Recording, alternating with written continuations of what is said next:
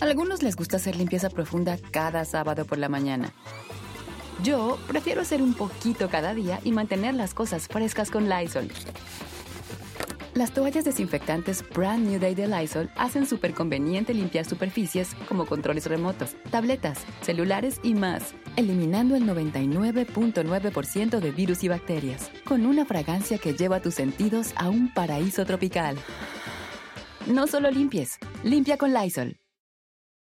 Con Verizon, mantenerte conectado con tus seres queridos es más fácil de lo que crees. Obtén llamadas a Latinoamérica por nuestra cuenta con Globo Choice por tres años con una línea nueva en ciertos planes al Nemery. Después, solo 10 dólares al mes. Elige entre 17 países de Latinoamérica como la República Dominicana, Colombia y Cuba. Visita tu tienda Verizon hoy. Escoge uno de 17 países de Latinoamérica y agrega el plan Globo Choice elegido en un plazo de 30 días tras la activación. El crédito de 10 dólares al mes se aplica por 36 meses. Se aplica en términos adicionales. Se incluye hasta 5 horas al mes al país elegido. Se aplican cargos por exceso de uso.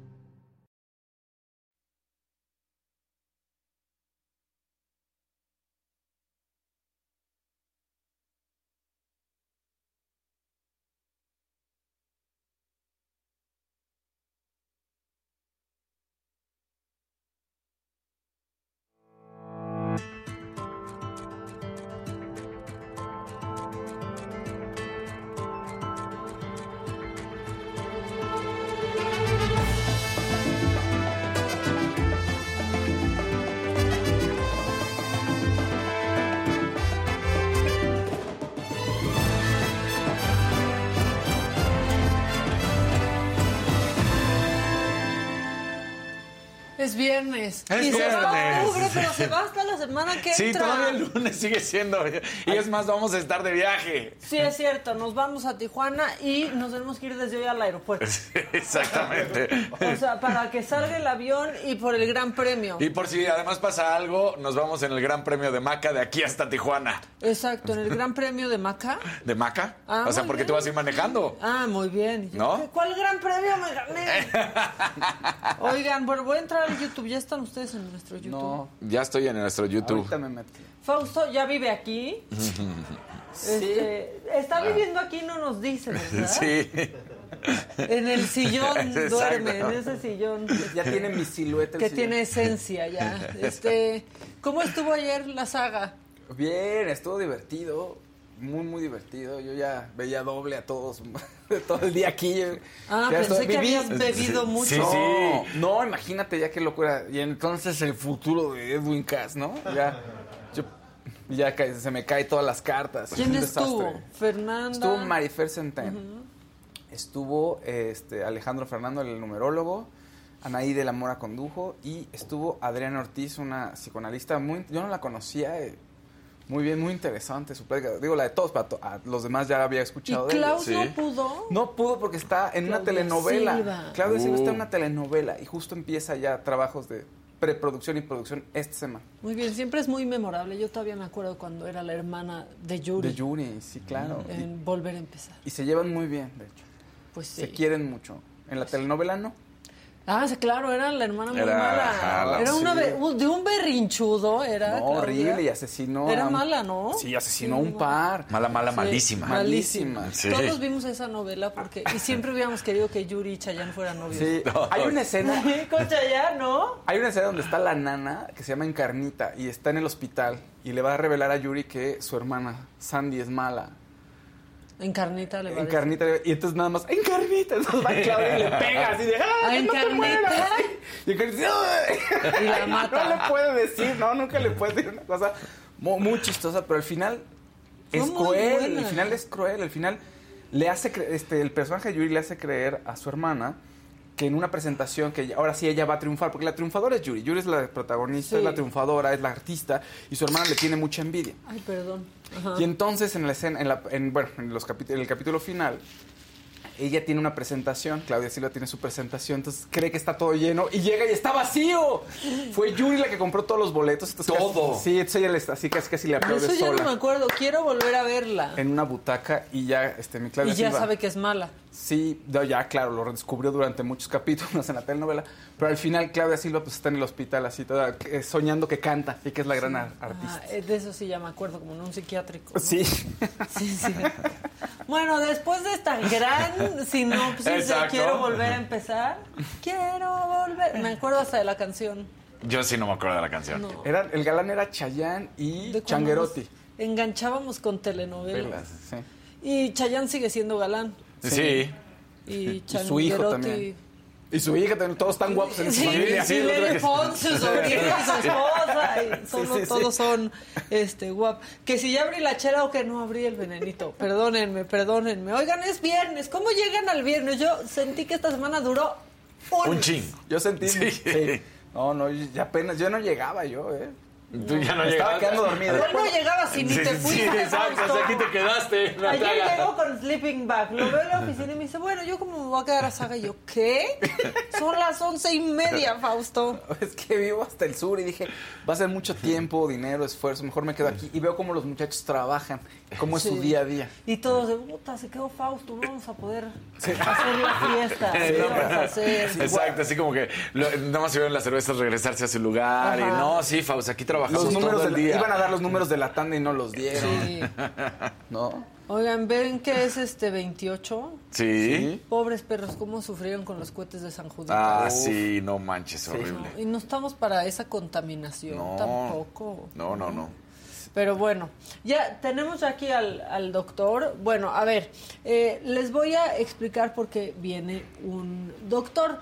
Hace unos días, esta revista que se llama The Economist, pues publicó un artículo este, en la edición en línea que sí llamó mucho la atención y que se llama La mayoría de las personas que toman antidepresivos no los necesitan. Se me hace a mí muy aventurado. Sí. este, no sé en qué está basado y como no sabemos, pues mejor vino eh, un psiquiatra que es Mario Eduardo Pérez Ordórica y ya está por acá. Sí, ya, ya, ya Pásale, está aquí. Pásale, pásale. ¿Cómo estás? Bien, gracias. De hecho, el doctor llegó muy temprano, me vio guardar mis cosas. de Te vio guardar sí. tu casa de campaña. sí, sí, era Sí, sí. algo. Me recordó reforma. Es un- así está, así ha estado, que es un ocupa. Eh, lo- yo, yo a todos sacado de sí, ¿qué se le ofrece? ¿No? De hecho, es que ahora ya le dijo a Adela que quiere ser colaborador y velador. Ok. Entonces, Las por rentas eso. están caras. Está cara la renta y está así, La ya no le toca tráfico cuando viene. Eso también ayuda a la salud mental no sufrir Sin el duda. tráfico. Eso es un hecho. ¿Verdad? Yo he sentido ganas de chocar mi coche contra otro, solo de tráfico, pero este, de eso ya después hablamos. Leí esto de The Economist y el solo título me pareció, pues es tremendo y como, no sé si irresponsable o muy aventurado. No sé qué pensar al respecto. Fíjate que eh, de entrada tenemos que establecer bien eh, de dónde estamos hablando. Estamos hablando de una revista que no es un tema Médico, sí, ¿no? sí, que no es de temas médicos ni de temas científicos. Eso por una parte. Dos, eh, es eh, por una parte es la editorial y en este, o sea, en, en esta semana, en su versión de esta semana, sí incluye el eh, propiamente eh, un artículo sí que, que es más de divulgación que realmente no habla sobre sobre el dejar los antidepresivos sino de lo que habla es de un nuevo paradigma que estamos utilizando los médicos o que se está buscando que se establezca para dejar los antidepresivos. Entonces son dos cosas diferentes. Eh, sin embargo, el, el- el- la editorial sí marca esta parte eh, en donde habla solo de las cosas negativas, inclusive habla de la poca efectividad, ¿no? Eh, y específicamente habla de eh, la floxetina, ¿no? De- que tiene 35 años, que es... ¿Es el Prozac? Sí. es el Prozac, ¿sí? que es un inhibidor selectivo de la recaptura de serotonina, el primer medicamento de su familia de, de ese tipo, y que ciertamente sí marca un hito, porque eh, marca una... No es que no tuviéramos antes antidepresivos, sí teníamos, ¿sí? pero tenían más efectos secundarios. Y es la primera vez que, o que se crea un medicamento en donde hay menos efectos secundarios, o por lo menos menos graves para la vida, ¿sí? más seguros, y que tienen un resultado. Y a partir de ahí, pues viene un boom. Sí, porque yo al principio cuando leí eso dije, pues, o sea, no, no sé, voy a leerlo más a ver si se refiere pues a gente que un día se siente triste y va a la farmacia y compra un Prozac porque se lo recom- porque eso también pasa, ¿no? Que la comadre te dice, "Me recomendaron esto" y, y no necesitas ni siquiera mm, receta médica para Claro. comprar el Prozac. Aquí en México no no. lo sabe. Exacto, o sea, aquí en México tú vas, lo pides y Si pagas, este, Sí, te lo dan. No, son OTC al final del día. O sea, nada más llegas y tal cual. Mi y- psiquiatra decía cuando, hace muchos años que si ella pudiera poner prosa que los tinacos de todo el mundo lo haría. Y yo así de qué, pero acababa de O sea, salir, era muy novedoso. Era- sí. sí, eh, eh, vaya, hasta hay, hay una película, Prozac Nation. Ah, sí, parece, cierto, con, sí. Este, se me fue el nombre. de Ahorita pero sí, sí eh, creó, o sea, sí creó esta cultura eh, de- del medicamento. Y, ojo, no estoy diciendo que no se sobremedique. Así, Ujú. Dependiendo del país, sí va, puede haber una sobremedica- sobremedicalización de las, de las patologías. En Estados Unidos es un gran problema, pero en países como en México, en donde, vaya, ni siquiera hay suficientes psiquiatras. Sí. Donde es difícil que llegue alguien al psiquiatra De porque entrada. eso piensa que, ¿cómo? o sea, todo, mira, el psicólogo le han quitado el estigma de sí puedo ir a terapia, pero cuando le dices a alguien, pues yo voy al psiquiatra, es como Primero ¿por te qué? exorcizan. Sí, claro, pues ¿qué le pasó? Y te lo aceptan, el exorcismo, Claro. sí, claro. O sea, accedes más fácil a Claro. Platica con un padre, a ve al psiquiatra y trátate, Es correcto. ¿no? Es correcto.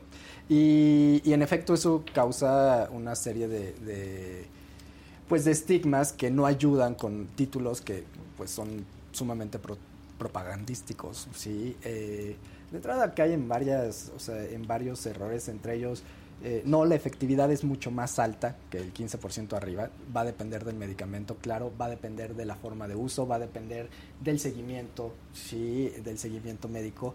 Eh, posiblemente una de las críticas o de las más grandes críticas que se pueden hacer a, los sistemas de salud, no solo de México, sino de todo el mundo, es el, eh, el- la pérdida de la individualidad del sujeto. ¿sí? Al institucionalizar, tú no puedes eh, atender a cada persona como un individuo, y necesitas guías, que las guías médicas además son necesarias porque nos permiten tener criterios, nos permiten tener una serie de referencias, nos permite tener una, pues, como lo dice su nombre, una guía para basarnos en qué estamos haciendo de nuestras manual. decisiones, pero no, pero toda guía te permite una individualización hacia el paciente. ¿sí? Y, el, y, el, y el hecho muchas veces en una institución pública en donde no puede haber más que media hora para una consulta psiquiátrica, ¿sí? este, que muchas veces es insuficiente, pues termina siendo el tome su medicina ¿sí? Y regrese en uno, dos, tres meses. ¿No? Y, y es, ahí sí es donde puede perderse la efectividad también del propio tratamiento psiquiátrico. Claro. Sí, es muy cierto. En trastornos leves, sí, depresivos y ansiosos leves, lo más probable es que no sea necesario el uso de un antidepresivo, totalmente cierto. El manejo con terapia es, puede ser más que suficiente. Eh, sin embargo, eh, ya cuando comienzan a aparecer ciertas características y cuando ya los efectos o de la depresión y de la ansiedad son moderados y comienzan a afectar la funcionalidad del paciente, sí es importante eh, dar un tratamiento adecuado que, tan- que es tanto psicoterapéutico como farmacológico. No es una cosa u otra, Claro. van de la mano. Ahora, yo siento que se ha, ha costado años como quitarle el estigma a los medicamentos, ¿no? O sea, porque a veces cuando vas con un psiquiatra o antes con un psicólogo, quieres ir para evitar tener que tomar algo, porque todos, al menos yo tengo historias como, ¿no? De gente más grande de mi familia, de no, es que empezó con tal y se siguió y no podía dejar tal pastilla y demás. Y luego llegan estos artículos que sí tiran, siento yo un poco, el trabajo que se ha hecho para des- desestigmatizar esto. Pero hay gente que necesita tomar esto una vez al día para seguir y ya no pasa nada, ni te das cuenta, ni, Ni tú nada. sufres las consecuencias, ni él, al contrario, ¿no? No existe ningún medicamento inocuo. ¿sí? Claro. Ni ningún medicamento perfecto y eso es bien importante aclararlo. Todo tiene efectos secundarios, absolutamente todo. ¿sí? Pero lo cierto es que es más fácil cometer un acto suicida con algunos otros medicamentos de venta libre que con un antidepresivo de este tipo. Sí, Eh, cierto es, eh, de hecho el, el artículo de The Economist en esta, de esta semana habla mucho de el caso de una señora, Mrs. Farmer me parece, que eh, estaba bajo el tratamiento con paroxetina y pues tuvo un problema, eh, un efecto secundario común, sí, que fue la pérdida de la libido, del deseo sexual. Es un efecto común de- en esta familia de antidepresivos, muy cierto. ¿sí? No todos los pacientes lo presentan, también es cierto. A algunos pacientes les ayuda, también es cierto. Claro. Sí. Así como al paracetamol hay quien presenta Una reacción alérgica. Una reacción y para cualquiera sería, no, para la mayoría es como tomarse nada. Exacto. Y bueno, también es cierto que va a haber, eh, o existen medicamentos mucho más nuevos que es- han sido creados justamente con la intención de tener aún menos efectos secundarios también en cierte- ciertas áreas, especialmente en el área sexual. Sí, porque sin duda, es, no podemos, o- no, vaya, que no podemos quitarle la importancia. Claro. El, el- que, el que pierdas esa parte de ti, pues también es importante, también te va a afectar, también va a afectar tu funcionalidad, te va a afectar en tu pareja, te va a afectar en tu familia, etcétera, etcétera, etcétera. Sin embargo, sí es algo que hacen como muy, mucho hincapié sobre eso y aparte de eso comienzan a agregar otras cosas que conforme van creciendo eh, o conforme van envejeciendo los pacientes van a tener problemas de sangrados, eh, sí puede haber un riesgo incrementado. ¿Por qué? Porque existe serotonina en plaquetas y eso incrementa los riesgos de sangrado, claro, pero en cualquier persona. Que si eh, existe una ma- mayor cantidad de malformidades, de, malformaciones, perdón, en el nacimiento, va a depender del antidepresivo, ¿sí? Y justamente los ISRS, ¿sí? De donde pertenece la paroxetina y la fluoxetina, eh, hace dos semanas salió en JAMA, en el Journal of American Medicine, un, un, eh, un artículo, un metaanálisis, que es el análisis de los análisis, ¿sí? Este, con una población enorme, en donde es- aparentemente los datos crudos que, que arrojaban de las, de las madres que tomaban antidepresivos eh, durante el embarazo y sus hijos sí podían tener un mayor riesgo de trastornos del neurodesarrollo, o sea, llámese trastornos del espectro autista o trastornos eh, o trastorno por déficit de atención. Sin embargo, eso es la data cruda. Una vez que los datos son analizados y son eh, equiparados a la población general, ¿sí? sobre todo cuando se compara con eh, personas que eh, tuvieron embarazos y- ¿sí? en, en donde los hermanos no estuvieron bajo el efecto de, resulta que no hay un mayor riesgo. ¿sí? O sea, el riesgo se elimina. Y ese es el problema. La, la información es muy importante y necesitamos poder, la información. ¿no? La información es poder. Pero el cómo interpretamos la información, eso también es dañino o puede ser muy fuerte. Claro, sacar ventaja de eso. Porque además, la mente sigue siendo un misterio para los mismos doctores. No se terminan las investigaciones. Y en un tiempo, en los últimos años, en el que ha habido un despertar, por decirlo así, por parte de la sociedad mundial en cuanto a la salud mental, que de repente te salga un artículo, pues puede ser eso mismo, ¿no? Tratar de, de entender desde otra óptica sin entender realmente lo que está sucediendo o el puro hecho de decir no hay que abusar de, de- de medicinas, Claro, ¿no? claro. Y muy cierto es que hay muchas personas que, en efecto, se comienzan a sentir bien, dejan de llevar un seguimiento por decisión propia y simple y sencillamente se siguen tomando el medicamento, ¿sí? De manera continua y, bueno, pues nadie les está dando un seguimiento, nadie sabe qué, qué va a pasar. Porque además es la más clásica de, de los doctores, ¿no? Que, que ven que se le da el medicamento, por Se decir aquí, bien se, te da, se te da 10 días el medicamento y obviamente al séptimo día te sientes bien y dices, ya no, no, es 10 días por una razón. Sí. Porque cuando tú dejas esos 7 días, ahí cortas, ya después no puedes el mismo medicamento y cada vez vas escalando más, ¿no? Es correcto. Eh, con los antidepresivos puede pasar algo similar eh, y sobre todo lo que se ha estudiado y se ha estudiado a lo largo del tiempo es que no dar un tratamiento efectivo desde el principio incrementa el riesgo de las recaídas a futuro. Sí, un primer cuadro se le va a quitar a todo el mundo tanto de depresión o de ansiedad. sí. Un segundo, tal vez. Pero si ya tienes un tercero, un cuarto, un quinto, Es difícil. es difícil. Sí, y si no tuviste un tratamiento adecuado, el riesgo de que necesites un tratamiento mucho más prolongado, mucho más agresivo, o que no se te puedan quitar los medicamentos, también es cierto. Ahora, es muy, muy serio porque sí hay gente que desde el principio no fue bien tratada Es cierto. y ha pasado por absolutamente todos los medicamentos que le han causado todo tipo de efectos secundarios, que le han hecho sentir todo tipo de cosas y simplemente están en el mismo lugar en que en donde empezaron o en uno peor, ¿no? Claro. Sí, creo que eh, esta parte de la contaminación del paciente o el paciente que se torea, ¿no? el Sí. paciente que, que ya tiene experiencia, el paciente que, que ya pasó por muchos médicos, a veces el problema es que necesitas una visión nueva, eh, una Claro. visión fresca, estás contaminado, ¿sí? Eh, contaminado a veces hasta por el mismo paciente desde que llega con un diagnóstico o que ya te platicó alguien del, del paciente.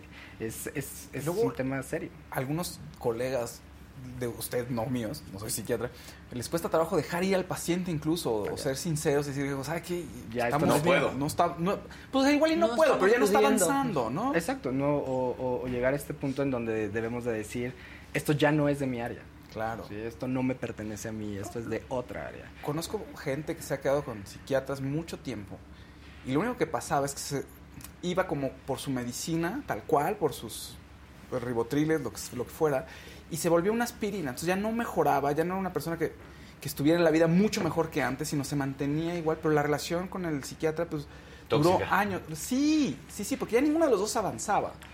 Eh, el- es una rela- la relación médico-paciente es una relación compleja. Sí, es una relación que, que difícilmente, por lo menos en, en la psiquiatría, eh, no va a durar mucho tiempo. Sí, o sea, es, es algo que, que constantemente, se, o sea, que se crea un vínculo, ¿sí? que es necesario este vínculo mientras se, se mantenga de una manera objetiva el vínculo. ¿sí? Una vez que se contamina, pierde sentido, ¿sí? pierde efectividad para Claro. el paciente. Ahora, en, en estos casos de depresión, como estábamos platicando, que sí que hay una segunda recaída, tercera, cuarta, quinta, pero en, esa prime- en ese primer cuadro, cuando una paciente o un paciente se empieza a sentir mal, es qué tan factible, si ya existen los datos, puede llegar el momento fatídico, ¿no? De que si es una depresión o más bien tiene que ser más profunda o tiene que ser un segundo o tercer caso. Desde la primera depresión puede pasar algo Sí, así. Sí, sí puede pasar desde un primer momento. Y también, ya cuando hablamos del tema del suicidio, Sí. estamos hablando de eh, un tema completamente diferente, un tema muy profundo. eh, y estamos hablando de que no necesariamente toda persona que se deprime se va a intentar suicidar, ni de tiene suicidio, deseos, ¿no? ¿sí? ni necesariamente todo el que se suicida o que lo intenta, ¿sí? quiere ni matarse o está deprimido. Claro. Y puede ser tan solo un arranque y otra cosa. Mucha gente se mata en un ataque de ansiedad, Sí. en la desesperación. Un ataque de pánico. Ahora, yo te iba a decir algo. Si de por sí en México hay como cierto, cada vez menos, pero sí como que antes de ir al psiquiatra intentas todo y hasta chochitos, ¿no? Pero tú eres psiquiatra infantil y adolescente. Y eso es todavía más difícil, ¿no? Porque es la aceptación de los papás para llevar a su hijo pequeño a un psiquiatra. Sin embargo, los psiquiatras infantiles y del, y del adolescente somos los expertos en el neurodesarrollo. Eh, entonces, es a veces mucho más sencillo tratar a un niño chiquito, desde claro, pequeño, claro. cuando cachas lo que está pasando, ¿sí? y entonces evitas toda la complicación a futuro. Tenemos que entender que estas, o sea, las podemos llamar enfermedades mentales, pero en realidad son trastornos. Y son trastornos porque no tienen una causa única. ¿sí? El COVID causa, es causado por el SARS-CoV-2, eso es Sí. una enfermedad. ¿sí? Claro. Esto no, esto es multifactorial. Pero es ¿sí? difícil que lleguen a ti los niños, o sea, esa es mi- Cada mi vez menos. pregunta. Sí, eh, cada vez es más, es más aceptado. Sí, Eh, la- obviamente cada uno de, de los que estamos en el área médica tenemos que hacer una labor de educación, de psicoeducación con el paciente para llegarles, para explicarles el por qué. Sí, hay que ser cuidadosos, hay que entender que son sus hijos.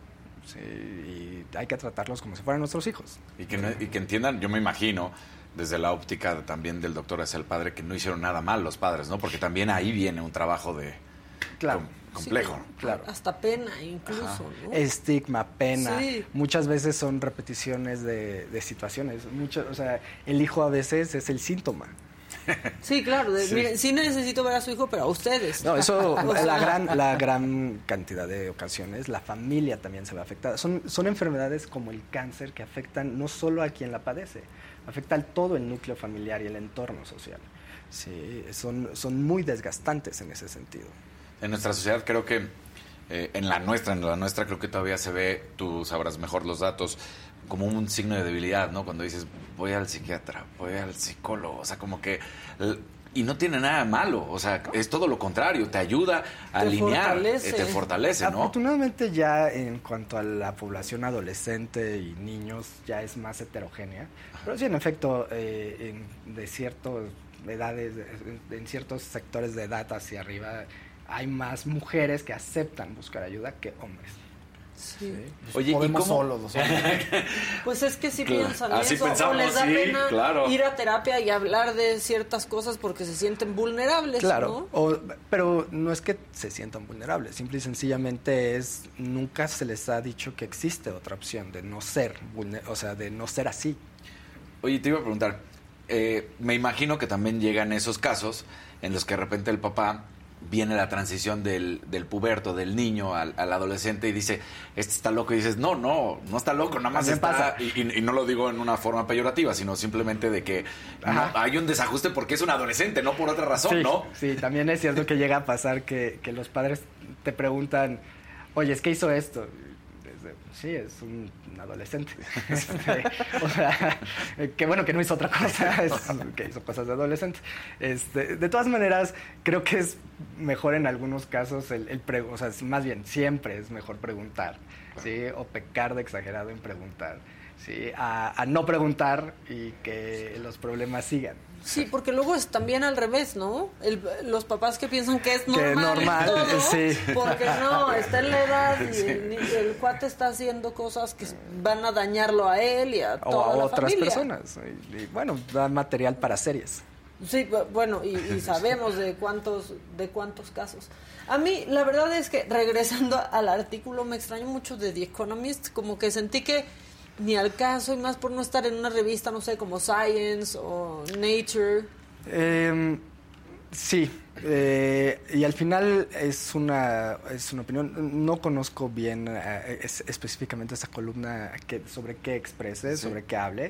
Eh, sin embargo, eh, lo cierto es que, que sí es un riesgo, sí, y es un país en donde además se ha impulsado mucho la, o sea, Inglaterra es un país en donde se ha impulsado mucho la salud mental y se ha intentado mucho por desestigmatizarla y, y sus guías, eh, o sea, las, las guías de- del Reino Unido son referentes internacionales sobre el tratamiento de muchas cosas, entonces es algo que llama la atención.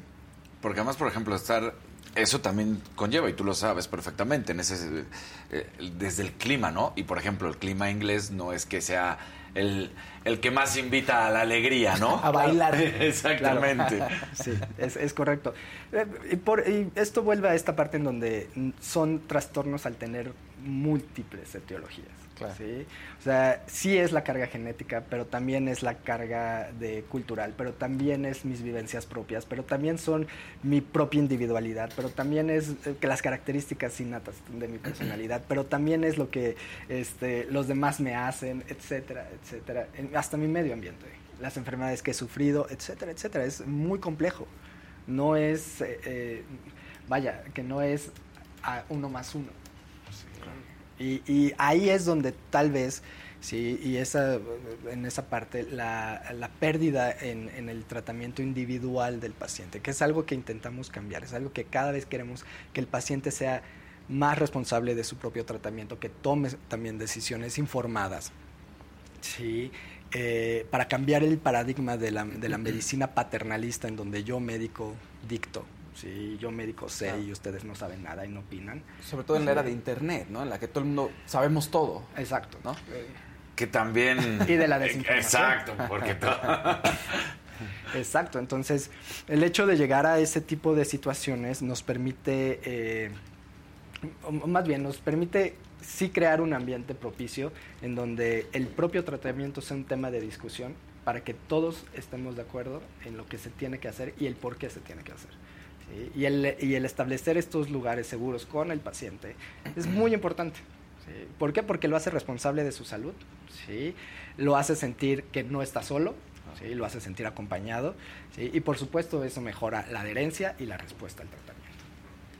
¿Qué otros retos tiene la psiquiatría justo en este mundo moderno? De por sí, lleva muchos años con el estigma, ah, es que te etiquetan y las etiquetas no, y no las etiquetas, ¿no? Y entonces entramos en un mundo de mucha información, mucha desinformación, en donde pues queremos ser libres, ¿no? Y pues ten- podemos tener 200 etiquetas o ninguna. Y, ¿Qué otros retos puede enfrentar la psiquiatría?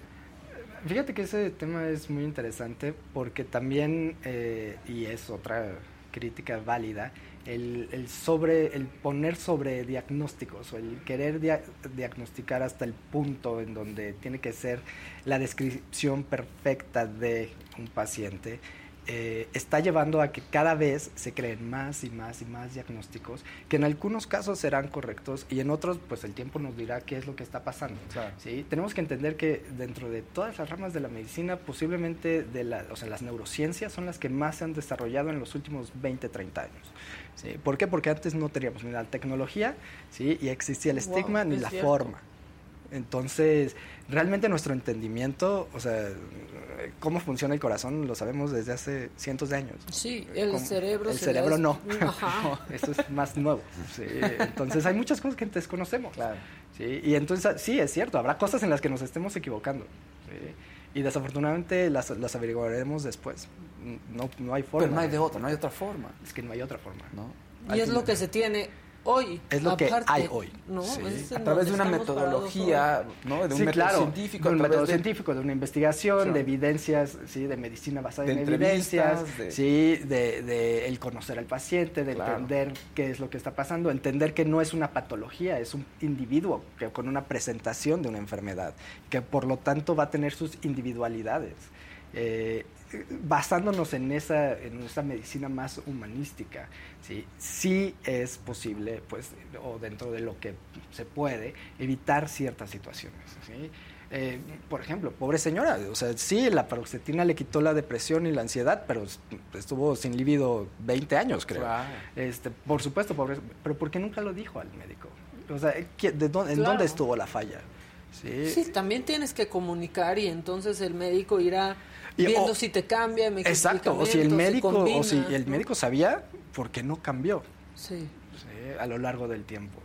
¿O qué opciones hubo? Ahora- Entonces es complejo. También hay esta nueva, nueva corriente de, de pacientes y de doctores, en donde estamos más acostumbrados ahora a hablar con nuestro médico y que el médico sea también más cercano a nosotros, pero antes la verdad es que no pasaba No. eso y por eso hay esas historias terribles. La medicina paternalista, Sí. ese, ese es el, el- el modelo médico que había antes, eh, en donde... Era esta figura. ¿no? Ajá, ¿no? El padre, era el Sí. padre, el alcalde y el médico del... Exacto, y aparte del- no le del- refutabas nada. nada. al médico, Ni pero a yo no ninguno de los quisiera eso, pero el médico dijo, Así, es lo que dijo el médico, sí. y uno veía a la familia completa, aunque no fueran especialidades, ¿no? Adecuadas. Sí, claro.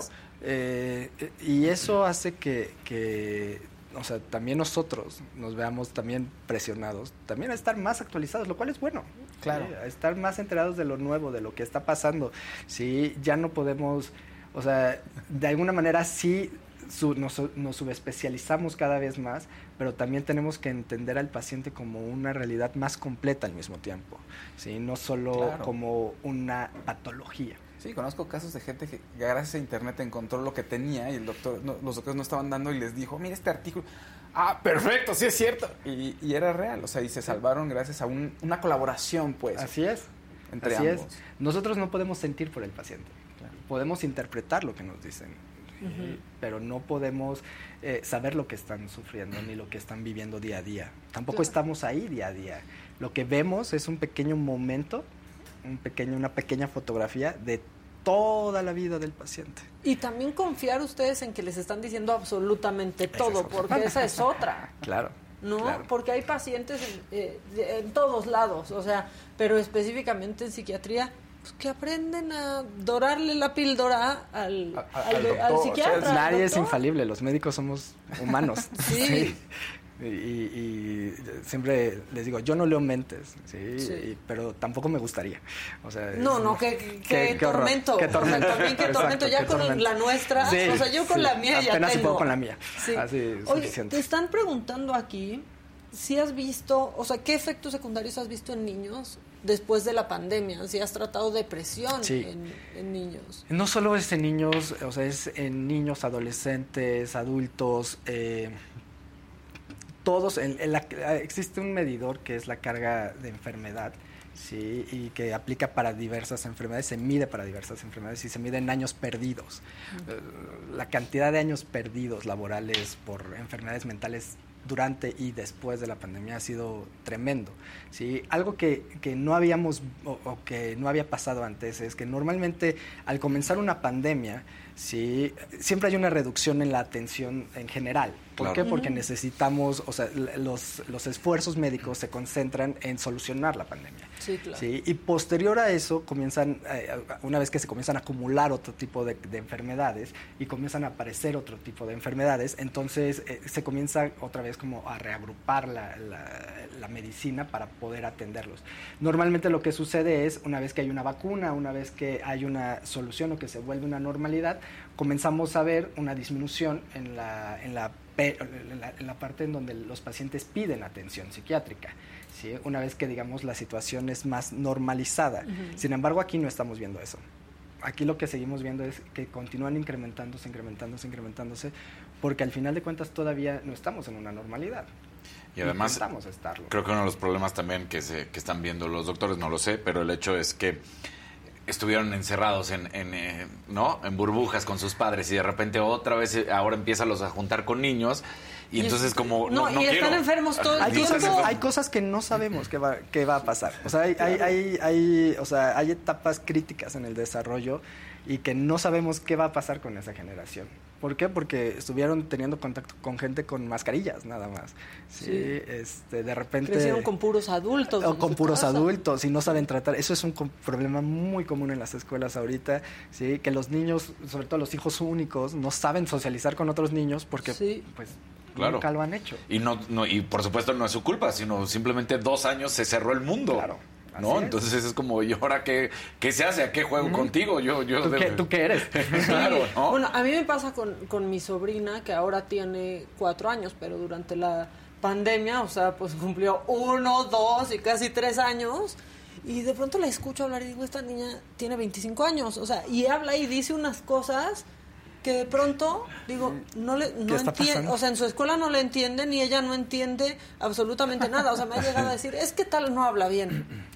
Es que tal, no sé, o sea, como que, pues sí, ha de haber pasado eso con muchísimos, muchísimos niños y O nada más no se están entendiendo. O niveles con, o, o niños con inteligencias altas, sí, que, que escriben de una manera, o sea, que no saben agarrar bien un lápiz. Claro. Sí. ¿Por qué? Porque pues en el kinder se enseña eso. Los papás no tenían por qué saber eso. ¿Sí? Y tampoco nadie les enseñó, como enseñarles eso. Es una manera de valorizar también a la educación. ¿no? Y, a, Sí. y al- y a los justamente maestros. Hay una persona, Lisbeth, que te ha preguntado varias veces y dice, un niño de 12 años rechazado por sus padres al cuidado de los abuelos con signo de rebeldía. ¿Es necesario ir al psiquiatra? Es necesario que se busque ayuda, que se valore y, ve, y entender la situación y ver qué está pasando. Si es un acto, o sea, si es parte de un desarrollo normal o no. Doctora, aquí hay otro mensaje para usted. Esperanza Martínez Aranda dice, aquí yo con el CBD bajé la dosis de alprosolán y me ayudó a quitar los chochos que me tenían zombie y por supuesto sí ha habido una gran mejoría, dice ella. Sí. Eh, en, el, en el rubro de los cannabinoides, ¿sí? como el CBD o del el uso de otras sustancias que apenas estamos ah, investigando y que no es, o sea, no, no son sustancias nuevas, son sustancias que se conocen, son milenarias, pues. Claro. Eh, en ese sentido, eh, muchas veces sí la política intervino en el estudio de estas sustancias. ¿sí? Simplemente no podías estu- estudiar una sustancia porque era ilegal tenerla. Claro. ¿sí? Eh, con, obviamente conforme se ha ido despenalizando y, y se ha desmitifi- desmitificado, también ha ido apareciendo nuevas, nuevas cosas. Pero también tenemos que tomar en cuenta que el CBD, ¿sí? o sea, todo, por ser natural no quiere decir que no que sea inocuo. Claro. El arsénico también es natural. Exacto. O sea, Claro. Y no todo mundo, y volvemos a lo mismo, no todo mundo va a tener una reacción igual. Sobre todo en el sistema endocannabinoide, ¿sí? que de cada persona, son diferentes, hay diferentes fenotipos, hay diferentes expresiones. Y hay personas que con el CBD ¿sí? no se relajan, sino que tienen Ansiedad. justamente ansiedad, ¿sí? y las empeora la ansiedad, ¿sí? o no tienen, o, o les causa insomnio, ¿sí? o les puede llegar eh, mucho más raro, ¿no? Evidentemente, o sea, y con el CBD que va a depender de la calidad de cómo lo hagan y cómo logren separarlo del THC, ¿sí? Que el THC es, el- es la sustancia psicotrópica. O sea, lo que da así. para arriba. Ajá. Eh, de- es Lo que lo da el efecto alucinógeno. lo que Alucinógeno, da- sí. Exacto.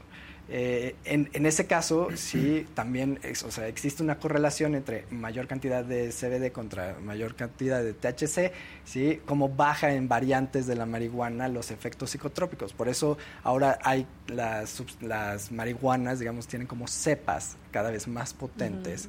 ¿sí? La marihuana más o menos de los años 60 ¿sí? tenía un 12% de THC. Ahora puede haber variantes hasta de 28, 35. claro. Hay un amarillito que dice Esperanza. Presente, yo soy una paciente psiquiátrica. Ya lo acaba, es el Ah, que... no, no, Ah. leyó el verdecito. Eh, pero es de Esperanza también, era el mismo. Ah, Ah. Sí. Y bueno, en, en este sentido sí, bajo la vigilancia médica puede ayudar a disminuir las sustancias, pero tampoco quiere decir que el CBD sea inocuo. Sí, o sea, Que es bien importante, es lo que está de moda. eh, ajá, ¿no? Algo que cura Hasta a todo. perros se lo han- a Sí. mi perro se lo recomendaron, no se lo di. porque- Digo, sea quien sea. O sea, ¿por qué me andan recomendando? Si yo no me lo tomaría, ¿por qué a mi perro le voy a andar dando CBD? Eh, este, a ver, algo que, que cualquier medicamento, cualquier sustancia que cure todo, no cura nada. Exactamente. Sí, o sea, na- no existe una panacea. Créanme que si existiera una panacea, ya lo hubieran embotellado. sí, Y estaría carísima. estaría carísima. O sea, esa es la verdad. Liliana Huerta te pregunta, hola, buen día, tengo epilepsia, óvulo temporal, lado izquierdo. Lóbulo. Lóbulo temporal. Al óvulo, es que no puso lóbulo, puso óvulo. Este, a raíz de un accidente en moto, ¿cómo puedo detectar cuando estoy empezando una crisis? Bueno, va a depender de los síntomas que tengan. Las, las epilepsias del lóbulo temporal eh, no son epilepsias en el sentido de no van a convulsionar propiamente, no, no necesariamente, van a tener algunos otros síntomas como déjà vu, alucinaciones, eh, crisis alucinadas, alteraciones del sueño, etcétera, etcétera, etcétera. Es importante eh, que tenga un seguimiento, ya sea por un psiquiatra o por un neurólogo, ¿sí? en donde se pueda dar tratamiento a esto, porque puede ser, dependiendo ¿no? de cada caso, que con un tratamiento pueda, po- por lo menos haya una mejoría de los síntomas, porque sí pueden ser muy discapacitantes. Muy bien. Pues la gente es que tiene Sí, sí, es que muchísimas preguntas. Sí, o sea, sí. están preguntando eh, que por la gente que está en un proceso de depresión y no deja la marihuana, que si se que si eso lo regresa estar en un estado depresivo. La marihuana se considera una sustancia depresora del sistema nervioso central, al igual que el alcohol. ¿sí? O sea, da para abajo. Sí, ¿sí? da para abajo. Entonces, cualquier sustancia depresora del sistema nervioso central puede incrementar la sintomatología depresiva, sin duda. Y luego también Jorge Tabiego te pregunta, ¿qué opinas lo que dijo el secretario de Salud sobre que las enfermedades mentales se atienden en casa? Me gustaría saber cuándo dijo eso, pero... Ah, sea, sí eh, dijo. Sí, ha- hablaron de cuando bajaron presupuestos y, eh, y decían que pues se atienden en casa. Sí, siempre se han atendido el caso y eso es un problema. Sí. Eh, justo es el problema, ¿no? O sea, no podemos echarle la responsabilidad simplemente al- a, la familia cuando la misma familia puede estar toda ella enferma. ¿sí? O sea, la palabra normalización, el que, o sea, que es cuando una serie de individuos todos comparten ciertas características y entonces es lo normal, ¿sí? Que ese es el problema de esa palabra. O sea, lo normal para quién? Para ellos, ¿sí? Eh, hace que muchas veces sea difícil el diagnóstico porque todos los individuos son iguales. Claro. Entonces no es hasta que uno disfunciona además que entonces se busca ayuda. Entonces Claro. sí, claro, se tratan en casa adecuadamente. eh, Pues yo creo que si pensamos todos tenemos historias o hemos sabido de historias en donde justamente por tratar en casa o porque un familiar piensa que puede ayudar más a veces que un doctor, pues acaba hundiendo más Al a paciente. su pariente, ¿no? O a quien sea. Es que no hay una... que, pues, no tenemos la cultura de atender este, las cuestiones emocionales y, de- y mentales con un doctor. Eso está grave. Vas cuando algo ya, es- ya se sale de control, ¿no? Sí. Cuando ya, ya tronó el sistema. Es correcto. Y lo cual hace también que, que justamente sea, men, o sea, sea más probable que se necesite utilizar algún medicamento. ¿sí? O una combinación de medicamentos. Sí, pudieran haberlo evitado quizás. Pues tal vez no, ser, pudiera, o o, no. o- o sea, o se pudiera haber llegado a un punto en donde se le pudieron haber dado herramientas antes. Sí, eh, es, es difícil en ese sentido. Claro, todo, se ataca- todo se- es un sistema, ¿no? O sea, hay que ver las- los componentes. Así es. Eduardo, si se quieren poner en contacto contigo, ¿cómo lo pueden Eh, hacer? Si quieren, eh, en avalonsalud.com. Ok. es, eh, Avalon con V. Avalon con V. Salud.com es nuestra es la página de, de nuestra sociedad médica. Eh, estamos en Lomas, en, bueno, aquí en Lomas de Chapultepec, pero si quieren dejo mi contacto más. Perfecto, sí, porque mucha gente tiene muchas preguntas. Muchas gracias por haber venido Gracias a platicar de esto. Este queda para mucho mucho tiempo más y se nos quedan todavía algunas preguntas. Pero bueno, hoy es viernes y hay macanota a las 8 de la noche. Es momento de que abran la puerta porque ya llegó su macanota a pedir la calaverita. Y como comienza la temporada de sustos, comienza la temporada de gente compartiendo videos de sustos como este.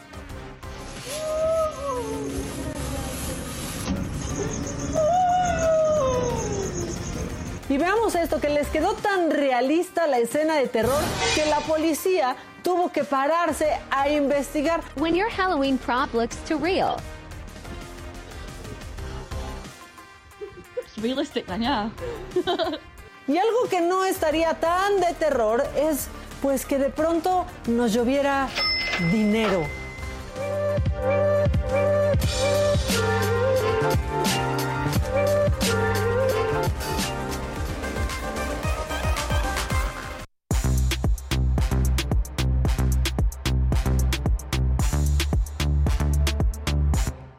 Aquí estábamos Fausto y yo en un chisme. Casarina ahí viene, fue por su cafecito.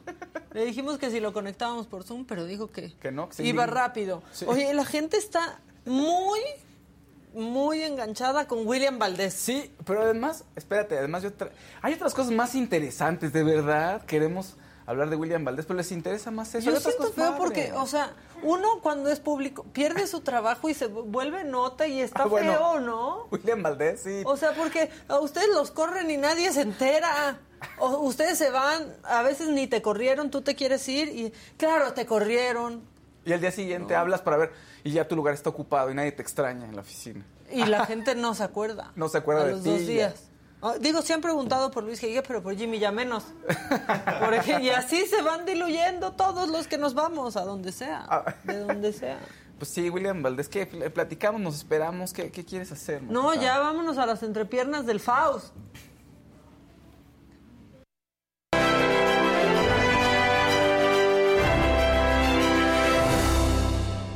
Buenos días, ¿cómo están? Pongan su like, compartan la transmisión, pinten colorcitos. Estábamos píntenos haciendo tiempo a que regresara. Sí, sí, sí, venía corriendo, venía corriendo, venía corriendo. Bueno, Me es que urgía su café. me urgía mi cafecito. Haces bien, Casarina, está bien. Está muy bien. Estábamos hablando de William Es que yo no soy consentido. Aquí, a- a- yo les digo, oigan, una agüita. Me dicen, no, no. Entonces, Pues no, porque ve cómo les hablas a toda la cabina. Siempre, velos, Uy. velos. Pero a mí, ¿qué tal me quieren, puchunguitos? Ah. Hicieron corazones. Hicieron Y corazones. el que más se ríe de mis chistes o de mis idioteces. José- Ah, Toñito, sí, claro. También, bueno, también escucho aquí carcajadas, pero él me escucha más que ustedes luego, compañeros. Uy, hijo. Ah, eh. Y Bueno, la neta es que, y la neta es que a. Faust no lo dejan salir porque como dice, no, este luego luego encuentra nuestros lugares especiales con eso de que ya tiene su sleeping bag y todo aquí. Él duerme en la sala de juntas. Exactamente. Duerme en la sala de juntas, Fausto, porque tiene la tele grande. Entonces Sí, es como de, ay, aquí me queda a gusto. Con la madera está calientito ahí. Exacto. Y le queda cerca la oficina de Adela con baño, entonces ahí va en la madrugada. Y así ya se nos atejonó en la saga. No, estábamos hablando de que todo el mundo quiere que hable de que corrieron a William Valdés de Venga la Alegría. Exacto. Y entonces estábamos diciendo que es bien feo cuando tu trabajo es público. Sí. Porque a, a alguien más lo corren y pues nadie se da cuenta. En tu casa, tu cuenta de banco se da cuenta, pero en esto te corren y todos, ay, sí, lo corrieron por tal, ay, sí. No, o sea, es gacho. Claro. Sí, muy feo. Pero Sí. aquí lo que resulta ser es que se dice, la versión oficial, es que va a haber cambios en Venga la Alegría y la salida de William es uno de los cambios que vienen. Y al parecer no solo en Venga la Alegría, sino en TV Azteca. ¿Por qué? Porque Sandra Smester era la directora de contenidos, ella sale hace como un par de meses, justo cuando yo entré aquí, me parece, ¿no? Unos días después. ¿Qué relación hay en eso? Chan, chan, todo está conectado. ¿Qué hiciste. Fausto? ¿no? Ok, y entonces es eso, vamos, por ahorita no hay nada más para especular. Pero William ha puesto como hay unos tweets medio terroristas, ¿no? De causó- para acá, así como de si no te valoran, este, no hay que estar en ese lugar que no te dejan avanzar. Hubo una polémica de él en, en- en Twitter, pero fuerte, ¿no? Que a, a la mera hora pasó como ahí. Sí, que parecía como que le estaba tirando a Pati Chapoy Ajá. otra vez. Sí, Ajá, y cuando luego- decían que se iba a quedar en el puesto de Sandra. Sí, y Ay, luego... Pati, ¿qué va a querer eso? Va a decir, qué hueva. Pues yo, él no creo, sí. Bueno, no lo sé. Ahora, estaba, se peleó con Yolette también un poquito antes. Ay, no, ya, Unas- por- o sea- ya se peleó con mucha gente. No, pero la versión oficial es esa. Y sí, pues podrías pensar, te enoja, sí, claro. No sé qué, qué le va a pasar. Dice, Tengan una cuenta de Twitter alterna. Dice, deja en las manos, el 24 de octubre puso, deja en las manos de Dios todo lo que no puede, todo lo que no este, puedes controlar. Tengo unas ganas tremendas de ir a Disney, llevo siete años sin ir. Ese es el más misterioso. Que al final del día él trabajaba, eh, tengo entendido, todavía en Estados Unidos, ¿no? Venía nada más a, a Venga la Alegría y, y luego se regresaba. O sea, como que iba y venía. Sí. No, O no, pero. no sé, o la sea, verdad, por eso A él se lo trajeron de hecho a hoy. ¡Ah! Sí, Sí. miren, vamos a remontar. Vamos a- La verdad es que yo sí- Cuando entró Magda Rodríguez a hoy, Ajá. se trajo a William. No luego, luego, porque yo ya no, o sea, cuando yo todavía estaba en hoy, no estaba William, pero se lo llevó a una sección que era el camioncito de hoy. Ok. que consistía en que hoy tenía un camioncito. Ah, sí. Como lo dice su nombre. ¿Y se ponía allá afuera en no, Chapultepec iban, a, o qué? iban a distintos lugares. A Ah. mí me tocó de pronto ir también este, a, a algún lugar, o calle, o mercado, o plazuela, plaza pública, lo que fuera. Lo que fuera. Este, ahí, y según yo, él llegó a ese camioncito. Y luego, Alberto Ciurana, que en Ajá. paz, Paz descanse, descanse. se lo llevó a TV Azteca. Claro. Sí, así Pero fue, él llegó cierto. aquí por, por entrar a hoy.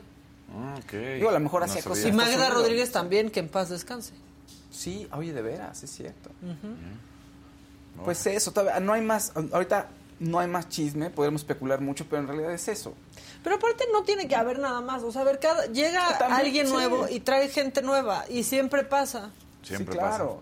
Los- La- la suelen verdad. hacer cambios los productores que nuevos o la gente de contenido que llega a un lugar, le- les da el, como los políticos mexicanos, vamos a quitar todo, ¿no? Vamos a quitar, vamos a mover cosas para que Vamos a digan que agua- vamos a cambiar, vamos a Sí. tratar de buscar algo diferente. Pues sí, sí, sí. Pues sí, aquí ya me están diciendo que invitaron un jueves a William Valdés y que él feliz, pero que al final no lo dejaron. No lo dejaron, pobre. Tal vez ahora sí. Diles que ya no. No, no es cierto, no es cierto. Bueno, pero pasa en cualquier lugar, ¿no? Sí, o sea, en el gobierno pasa, llega uno nuevo y entonces hace limpieza y, se, y trae a su gente, y en los medios, y en las oficinas, y, Y en, en todos todas lados. partes, exactamente. Pues sí, William, te queremos. Que si me saqué punta, sí, sí, por así decirlo, me saqué punta. me están preguntando. Y no hay colores. No hay que- y no hay ustedes están colores. muy dormidos. No, ¿Qué- ¿Nos paramos a bailar? Nos paramos hacemos? a bailar. O sea, porque ya. Bueno, ¿qué más, Faust? Oye, a ver, ¿qué crees? ¿Qué? Lanzaron, la Universidad de Princeton lanzó una imagen de cómo pudo haber, este, cómo se podía haber visto Adán, el primer hombre. Augusto. Sí, Adán Augusto. ¿Cómo, No, no, no. ¿Cómo se ve, cómo se ve Adán? Fíjense. Es Vin Diesel. Es Vin. No, eso es broma. Claro, es broma, Ah. porque resulta que la, la Universidad de Stanford sí sacó una imagen. Uy, no puedo creer que se me hacía guapísimo Vin Diesel. ¿Cómo? Pero no eres la única, hay un buen de personas que dicen que Vin No, Diesel es guapísimo. No, no, en serio no me puedo creer eso. Era por Rápidos y Furiosos, no te hagas. Ponle bigote. Era por Rápidos y Furiosos. Ponle Mira, bigote y es el de Miss Universo. Este es el luchador Este- también, se me no, olvidó su nombre. Este, es, este supuestamente es José, el esposo de María. Con la pelo Universidad de, de- Stanford. Es el luchador, que ahorita se me olvidó su nombre, Big este, ay, ¿cómo se llama? Big ¿Eh? No, no, Big Show, uno mucho antes, que peleaba contra Hulk Hogan. Este, ahorita te digo quién, espérame. Ay, En serio, búsquelo, vas a ver ya qué sé es quién ese. dices, ya sé quién dices. Ah, bueno, resulta que... Andrew the Giant, así se llamaba, Andrew the Giant, vean. La Estás universidad- pues- emocionadísimo. es que dije, ese es, el- bueno, si ya encontramos a Vin Diesel, ese es Andrew the Giant. La Universidad de Stanford sacó este primero esta imagen. de cómo pudo, cómo se vería José el esposo de María según lo- los datos de la Biblia, o según lo que ellos pensaron, y pusieron la imagen que dice Casarín se parece al luchador, Velo. pero sí, sí se parece al A ver. Pero resulta que una cadena de de cines en Estados Unidos lanzó la imagen de Vin Diesel diciendo la Universidad de Princeton lanzó un meme, digo, una foto, un recreo, cómo se podía haber visto a Dan según la Biblia, ¿no? Entonces todo el mundo dijo, oigan, es Vin Diesel. Y en el tweet pusieron, les recordamos que somos una cadena de cines, entonces vengan a nuestra página. Sí, pues sí, exacto.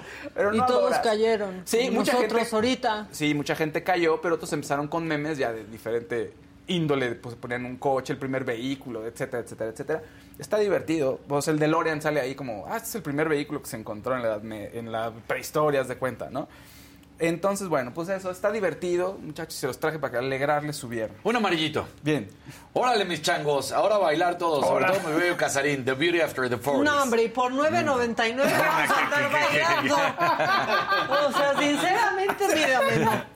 No, no estoy para estas. Sí, no.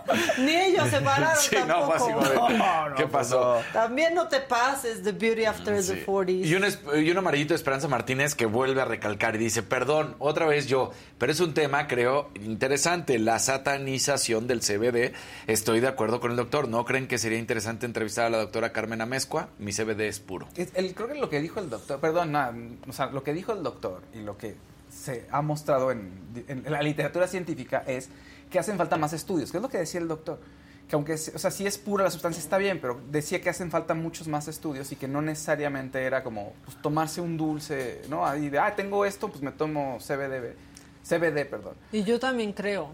O sea, a mí cuando tenía una perra que le estaban viendo unas enólogas, porque tenía un problema de, con- de- de conducta, primero le, le recetaron fluoxetina, que es el Prozac. Y dije, está fuertísimo darle Prozac a un perro. perro, ¿no? Y entonces empecé a leer y como que dije, bueno, a ver qué, qué, qué pasa.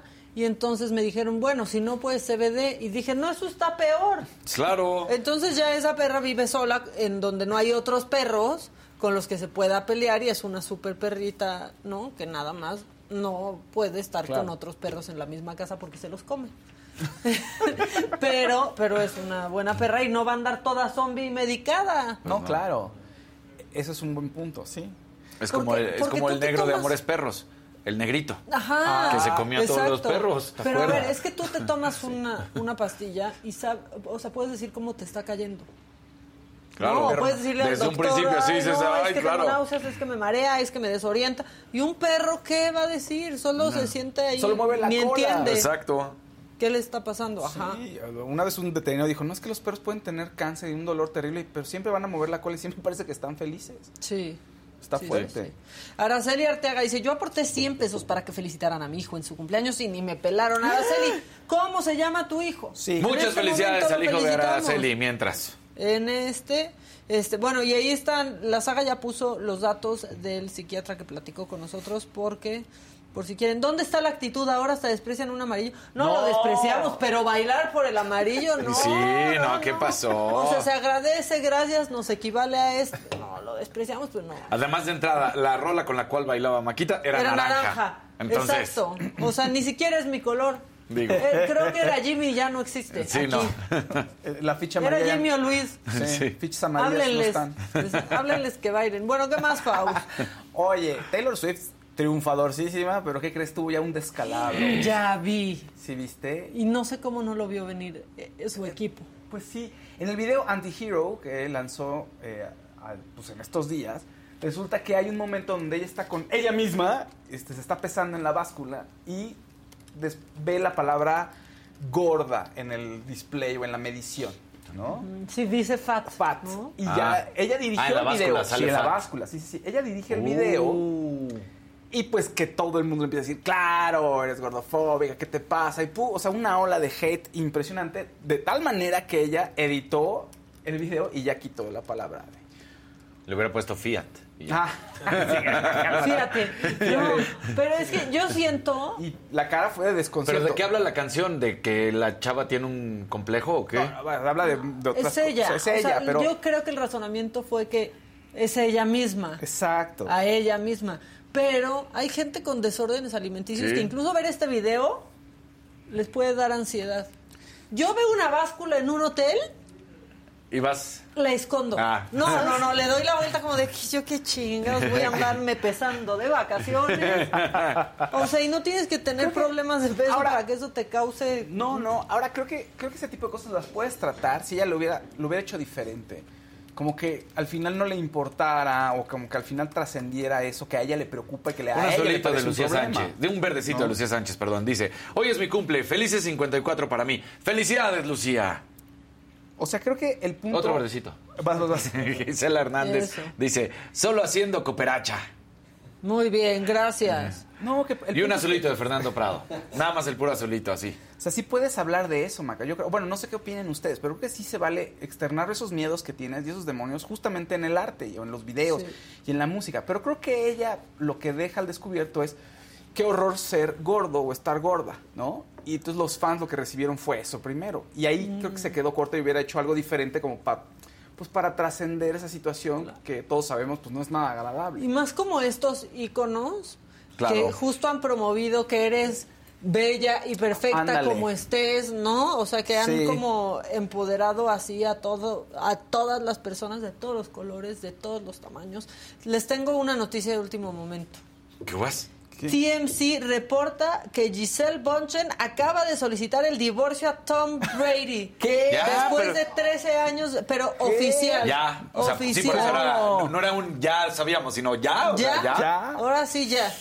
No hay vuelta Y atrás, además cabrón. a, a Tom Brady le está yendo de la patada en, en, en, pues en la profesional. no falta aquí. Por eso lo dejó. Sí, porque ahora ya, Ya no es nadie. Me- llegan Imagínate. las vacas flacas y ya no lo quieren. Desde hace 20 años, 20 años, digo, pues le está yendo mal. Sí. No tenía tres derrotas consecutivas, ayer pierde contra los Ravens, entonces... Y perdió a la esposa Le también. perdió a la esposa, le está yendo mal por andarse regresando a jugar, porque dicen que ahí vino todo, que Pues sí. faltó a la promesa de decir ya me retiro y que no. La última y Pues nos todo. Eso es mundo lo que emproblemado. Todo el mundo habla Bueno, pues así. Ya, perdón, era un paréntesis. Es un buen paréntesis. Breaking es- news. Sí, es un buen paréntesis. Lo, lo pusieron hace como, o sea, a las 8 de la mañana, hoy 9 de la mañana, sí. Oigan, ¿y qué pasa? ¿Qué pasa con los activistas? ¿Por qué le están agarrando los activistas contra el arte? Ay, no, ¿Qué ya está también. pasando? No, me además se enoja, el arte o sea- que tiene que ver. Me caen un poco mal, pero también me caen un poco bien. Es que sí han hecho que la gente los voltee a ver, sí. Pues sí, porque si no, mira, estas que se pegaron hace como una semana o dos, Los girasoles de Van Gogh. Van Gogh son los primeros. Luego, Fue Monet. sopa de papa, sí, con un, un cuadro de Monet. Y después, la chica de la perla, que, este, ay, no se ve bien, como parece que lo intentó, pero como que no lo logró, porque el, el joven de la derecha... está pegado a la chica. Sí, con sopa de tomate Ajá. en la espalda o en el cuello que le echó su compañero. Ahora, dicen supuestamente que hay un acrílico Protegiendo Sí, todas las obras. protegiendo Sí todas hay. las obras. Sí, claro. ¿no? O sea, que, que- que obviamente no es que esté como el acrílico o que tiene a la Mona Lisa, que este está ahí, ahí en la obra como tal. Entonces por eso no, no se mancha, pero de todos modos, ¿qué? Sí, son tres grupos distintos, ¿no? Pero pues como que todos están coordinados para decir, oigan, el calentamiento global es una realidad y nadie lo está viendo. Y a ustedes, gente, les importa más una obra de arte que las personas. Y así como la- las obras de arte pueden estar indefensas, también las personas no tienen... Las obras de arte al menos tienen un cristal que las proteja, pero la gente no. Y sí es cierto, ¿eh? O sea, sí tienen razón. Pero como Pero el arte es cultura y la cultura es la que te lleva a tener conciencia de lo que está pasando. arte, Pues sí, totalmente. mi arte. Yo Pues también. no sé, pero lo que se me antojó fueron sopas de tomate. Lo único que me pasó por la cabeza. Pero aparte, miren, según la, fro- la Profeco, ni tomate tienen. No se preocupen, no se preocupen. Entonces, pues. Pero a ver, si Sí, lo hicieran sí. de otra forma, hablaríamos de, de ellos y de ellas. No, Y de su misión o del mensaje que quieren. no, mandar. es un buen punto. Creo que creo que lo están logrando, se están llamando la atención y creo que lo están logrando. Y si tienen cristales para proteger las obras, pues qué bueno. Y si no, no nadie salió herido, digamos.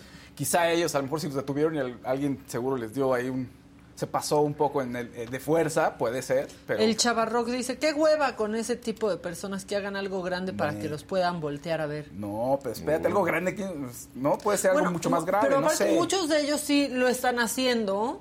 Sí. Y justo se visibiliza con esto. Yo no estoy a favor y ni quiero que destruya nada. No, yo tampoco. Pero pues sí es una manera en la que los medios les ponen a todos. Están Tiene unos volteando a ver, sí, sentimientos claro. encontrados, ¿estás de acuerdo? Ajá. La verdad. O sea, dices, claro, de otra forma no los volteas a ver, pero no quiero que esto se destruya. Ahora, lo que sí es cierto es que ellos están peleando, por ejemplo, con algo que aquí se está malinterpretando aquí en México, porque ellos están peleando por las energías renovables, ¿no? Por decir ya stop oil, ya déjense de todo lo que Justo tiene que ver con aquí, el petróleo. justo Exactamente. como aquí el presidente. Entonces dices, pues sí, hay que acabar ya con el uso de esas energías y vámonos a las energías limpias. Oye, ayer vi una obra, ay, quería que me gustara mucho, Faust. ¿Cuál viste? El show de terror de Rocky se estrenó. Y no, yo tengo ganas ¿Y de no verla te en vivo. gustó? ¿qué? Por lo Me que... dio coraje porque me encanta, me encanta, no me gustó. Oh, Mm. qué mal. Es uno de los clásicos. Es que es un música. clásico, Es un gran ¿no? clásico, sí, gran clásico. Y así. Si usted no conoce, Pues no me gustó. ¿recuerda Exacto. el baile del sapo? Bueno, Eh, la de ahí salió. De ahí salió. Baile en el baile del sapo. Fíjense, por un rojito igual le bailamos el baile del sapo. Por un Exacto. rojito. y nos va a verdecito de salir Jorge. mejor. Sí. Un verdecito de Jorge Alejandro Escobar. Team Faust, aunque Casarín esté rechulo. Saludos. Maca, besotototes a todos.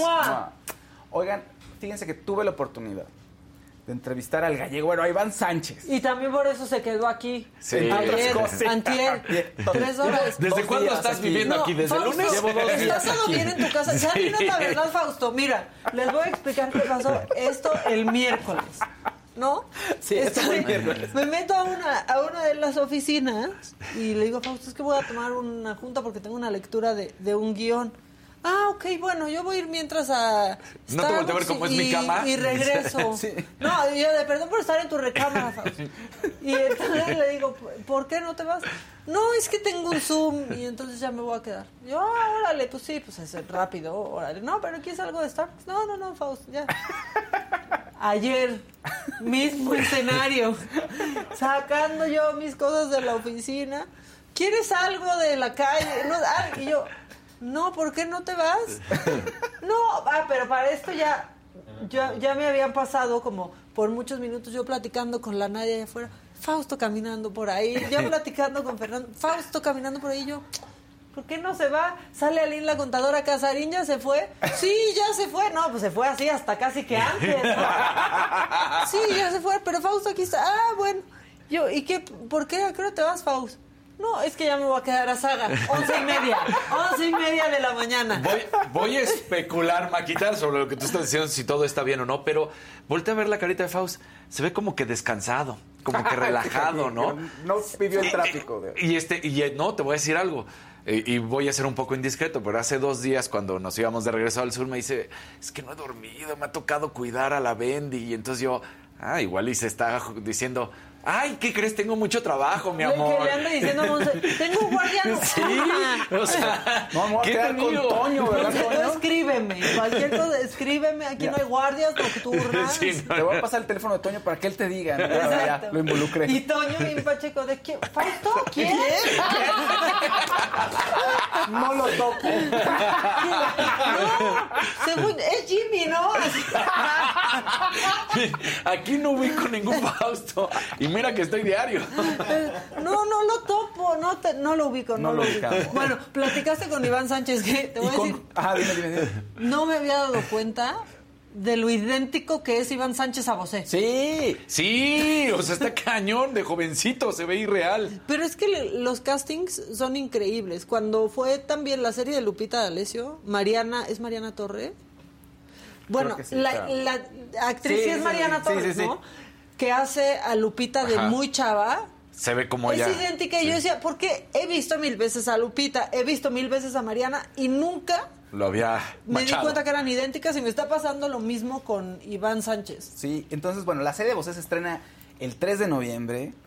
Los actores son José Pastor, que es igualito, es el voce de los 18 a los 35. De los 35 en adelante es Iván Sánchez. Estuve platicando con los dos y aquí tenemos un pedacito y toda la entrevista completa estará en la saga. Muchachos, por favor. Cada uno afronta diferentes momentos en la vida de, Miguel, ¿no? Y de hecho, Miguel ha ido evolucionando desde que mm, tenía 18, que es donde empezamos, hasta los 53, que es do- donde acabamos, ¿no? Es verdad que cambia mucho en sus maneras, ¿no? En su manera de hablar, en su manera de moverse, en su manera de bailar, en su manera de cantar. Pero es verdad que nunca, por supuesto, hemos tratado de imitar a Miguel. Primero porque Miguel es inimitable Claro. Lo que sí hemos tratado junto con los directores es de encontrar, de alguna manera, nuestro Miguel dentro de nosotros, ¿no? Y luego sí darle lo que te decía José, ¿no? Pues unas pinceladas, tres, cuatro cositas que hacen que el espectador al vernos diga, ah, coño, sí, sí, sí, me lo compro. Bueno, pues ahí están. Se Está- ve igualito. Se ve igualito. Se ve Yo igualito. Vi los dos ¿Y el primeros otro? capítulos. Está, el, otro se, el otro se llama, eh, también se ve igualito y es el que canta.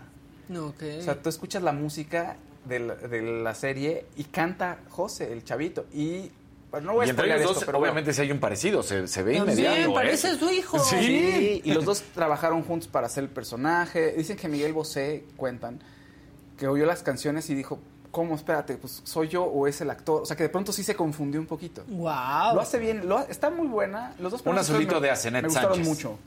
Feliz fin de semana. Oye, que el requisito era que no estuvieran vacunados. No, no es cierto. Así que, ¿se acuerdan cuando vos andaba ahí con ese sí, showcito. sí, sí, sí. Pues por eso vino a vivir Bueno, a... yo hasta hoy conozco gente que dice, no, no, no, se han muerto muchos por vacunarse. Sí, Yo no conozco una sola persona. No, no. pero bueno, sí, la gente todavía dice eso. La serie está bien, bueno, esos dos primeros episodios está buena, muy telenovelesca, pero me gustó. Y sí terminan siendo, Miguel, ¿cómo va a salir de esta? Porque se tiene que pelear contra el papá, contra la mamá, contra la sociedad.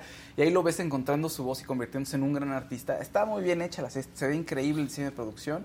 Y te emociona, bueno, a mí me, me emociona. Su papá era torero, ¿no? Era, Era Luis Dominguín. Miguel Dominguín. Sí, y su mamá Lucia Bosé, también Ajá. una gran actriz. Que murió hace poco, ¿no? Hace no tanto. Sí, y Ahí es donde canta Don Diablo, ¿no? Ah, En la primer episodio canta Don Diablo y sale con Timbiriche hay unos niños vestidos de angelitos y todo. O sea, no te lo dicen que es Timbiriche, pero sabes. O sea, si conoces la historia, sabes que son ellos.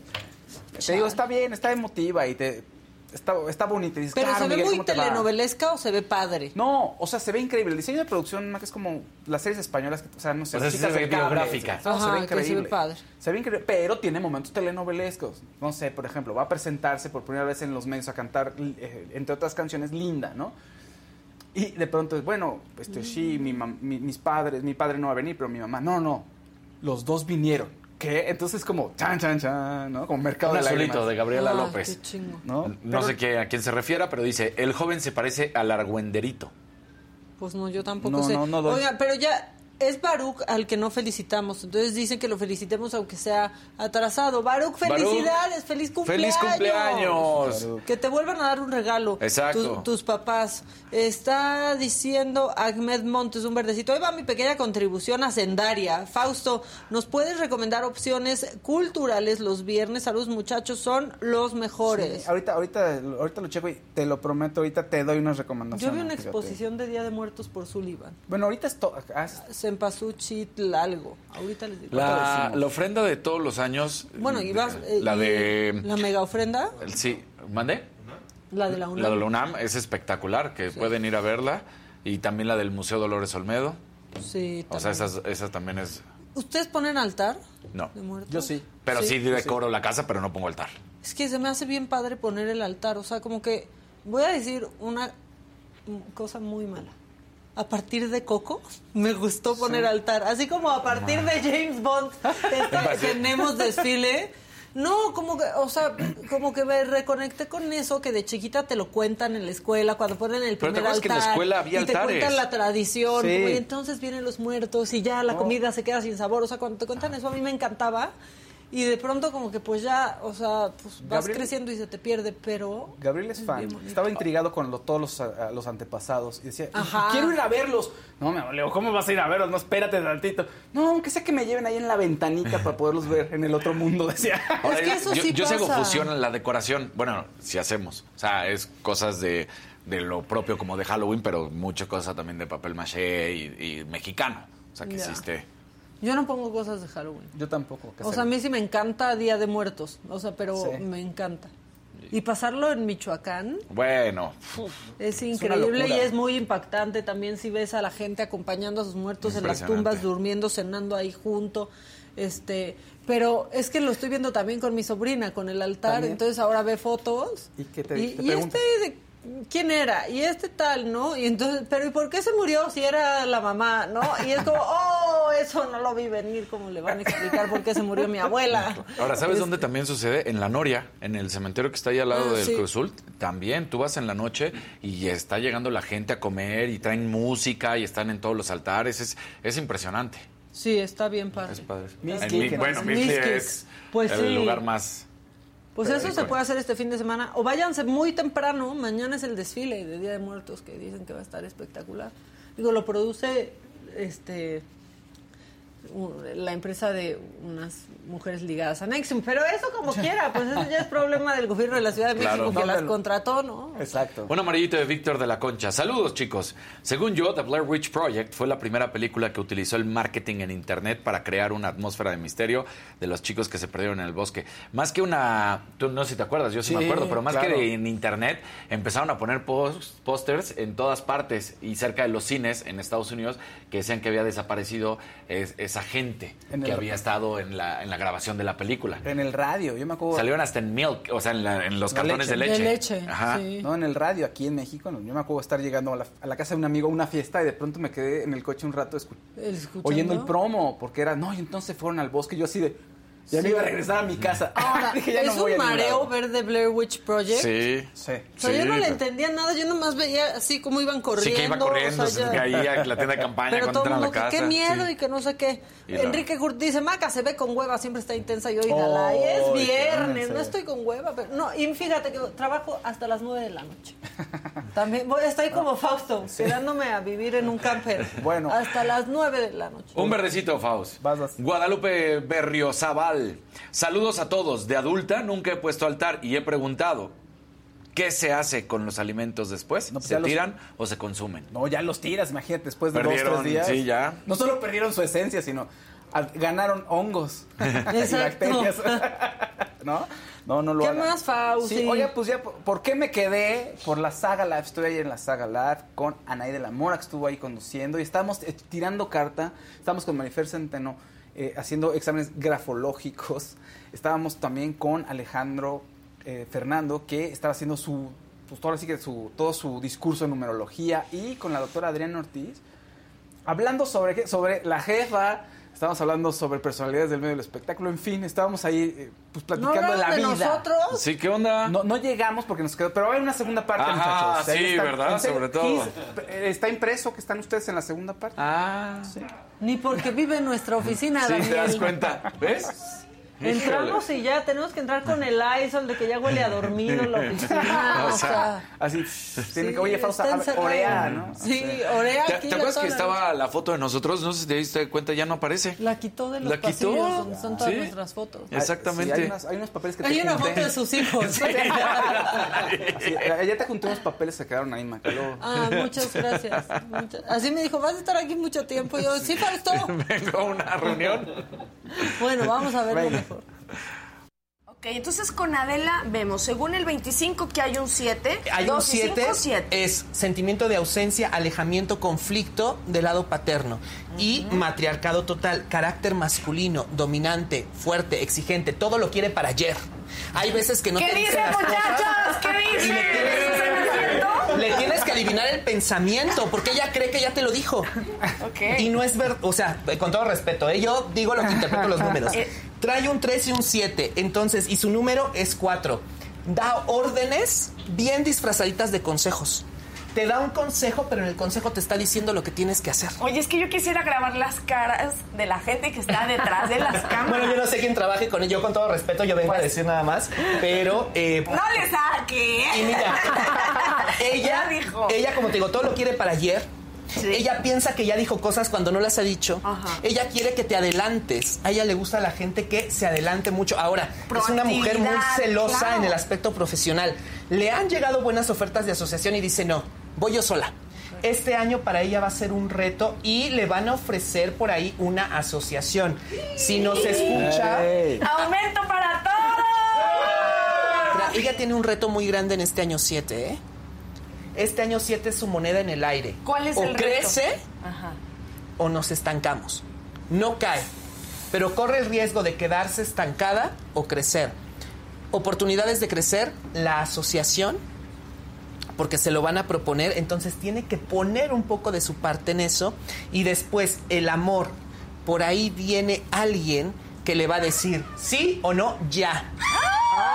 Y le va a poner un Tu ultimátum. personaje tiene lentes. Tu personaje usa barba. Pues ella sabrá, ¿Cuál pero es el bueno? eh, le van, Hay a que darle poner, le van a poner un ultimátum. Entonces, este año para ella es de decisión. Bien. En el amor, en el trabajo. Sí piensa que ya te dijo las cosas. Y sí te da consejos que son órdenes. Incluso en lo personal. ¿Y saben qué? Yo se lo agradezco. La verdad. Me decía, no, ya, ya, ya, ya, eso, ya, ¿qué? Tu Y entonces yo le ¿cómo decía, sí, tienes razón. Y luego me decía, ¿ya? sab- ¿Y ya? Y yo, no, ya estoy en eso. y sí, la verdad, sí. Y luego me decía, yo eso te lo arreglo en cinco minutos. ¿Y qué creen? Sí me lo sí. arregló en cinco minutos y ahora estoy muy feliz. Este, bueno, ¿qué dice? Enrique Kurt me... Sas me leyeron, la superiora se va. Ya, a ver, traen sus pleitecitos aquí en el chat. ¿Sí? Sí. Que nosotros no entendemos, ni sabemos sus bandos, ni quién es la superiora, ni quién se enoja, ni nada. No entendemos. Entonces, relájense y vean el programa y sean felices. Un amarillito de Víctor de la Concha. ¿Qué dice? Ese fue el que dijo, perdón, era el otro el amarillito. Es que Fernando Prado puso, para que baile la maca, que está re bonita. Saludos desde Sacramento. Que no con- Muchas gracias. que no con un Porque Con el amarillito. amarillo no. Pero aparte ya me andan analizando que si solo se ve diferente, triste con hueva o como sea, es lo Ya. mismo. No estoy ni diferente, ni triste, ni con hueva. ¿Se acuerdan cuando hacíamos la macanota antes que de repente yo llegaba a la macanota y no me maquillaba? Sí. O sea, porque llegaba así como de ya, Ya, ya. no, ya así como estoy, como estoy, ¿no? Ni una chapita, nada, ni- nada, así, nada. así no estaba. Y entonces, este, Maca, ¿qué te, la gente, qué tienes?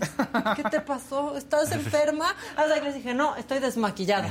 O estoy desmaquillada, no estoy enferma, así me veo. O, o qué significa tu tu tatuaje, o hablando de algo así, pero intenciando, Maca, ¿y el osito de tu playera? Maca, ¿cómo pides tu corte? Sí. Y yo les decía, lo pido por favor, pero ya déjame de preguntar. ¿No? Este, bueno, ya no, no estoy ni triste ni enojada, ni, ni. No, estoy bien, solo bien. Oye, solo bien. ¿Qué Ana más? Rivas dice, Daniel multaron a Red Bull por... Gracias. Ahorita lo vamos a platicar, pero Dice, verdaderamente esta no es mi sección todavía, Fausto. no te la quiero quitar, pero con todo gusto. Es- ¿Se acuerdan de la investigación del 2021 que se, se dio a conocer apenas hace unos días que Red Bull la iba a apelar? Bueno, de ahí viene, es por eso, por el que se excedieron en el gasto, en el tope salarial del 2021. Muy bien, ahí está, Ana. Y Gracias. por como, le iba, como la va a apelar Red Bull y no aceptó el castigo, que decían que era de menos de 5 millones de dólares, dijeron, ah, sí, pues ahí te van 7. Ándale, así de rudos. Así de rudos. Así de intensos. Así de intenso. Pues ahí está Anita, ya Nos ves. enganchamos con el tema, Sí, Casarín. ¿eh? Guadalupe Berriozábal. Salud, banda, saluden a mi esposo que se levantó porque escuchó que me saludaron. ¿A Ay, quién te está saludando? Pues que, oye, son las 10.24, Guadalupe. ¿Qué onda que sigan mi Sí, esposo? ¿cómo? O sea, o es muy jefe o es muy flojo. Sí, no. Ay, Pero espérate, oye, pero fue, o sea, se levantó de, ¿qué pasó? ¿Quién te saludó emocionado? ¿Quién es ese hombre Exacto? ¿quién te está saludando? Es el de barba, el ¿Y qué era güerito. yo? ¿Y qué era yo? O sea, es, es el que tiene el mojo, ¿verdad? Sí, ¿No? dice. Sí, porque es el que se ve más varonil en esa mesa.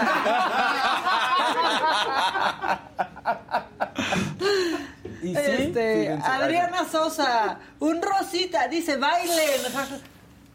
Era rojo. Yo bailo con naranja.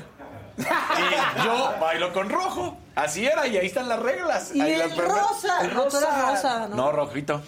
Y el rosa era Jimmy. No. Y ya está No, aquí el su foto en el altar. El amarillito era Jimmy y el rosita. ¿Ve cómo están estos idiotas? Tenemos un altar, Jimmy Luis. Sí. Están en el altar de aquí de la saga.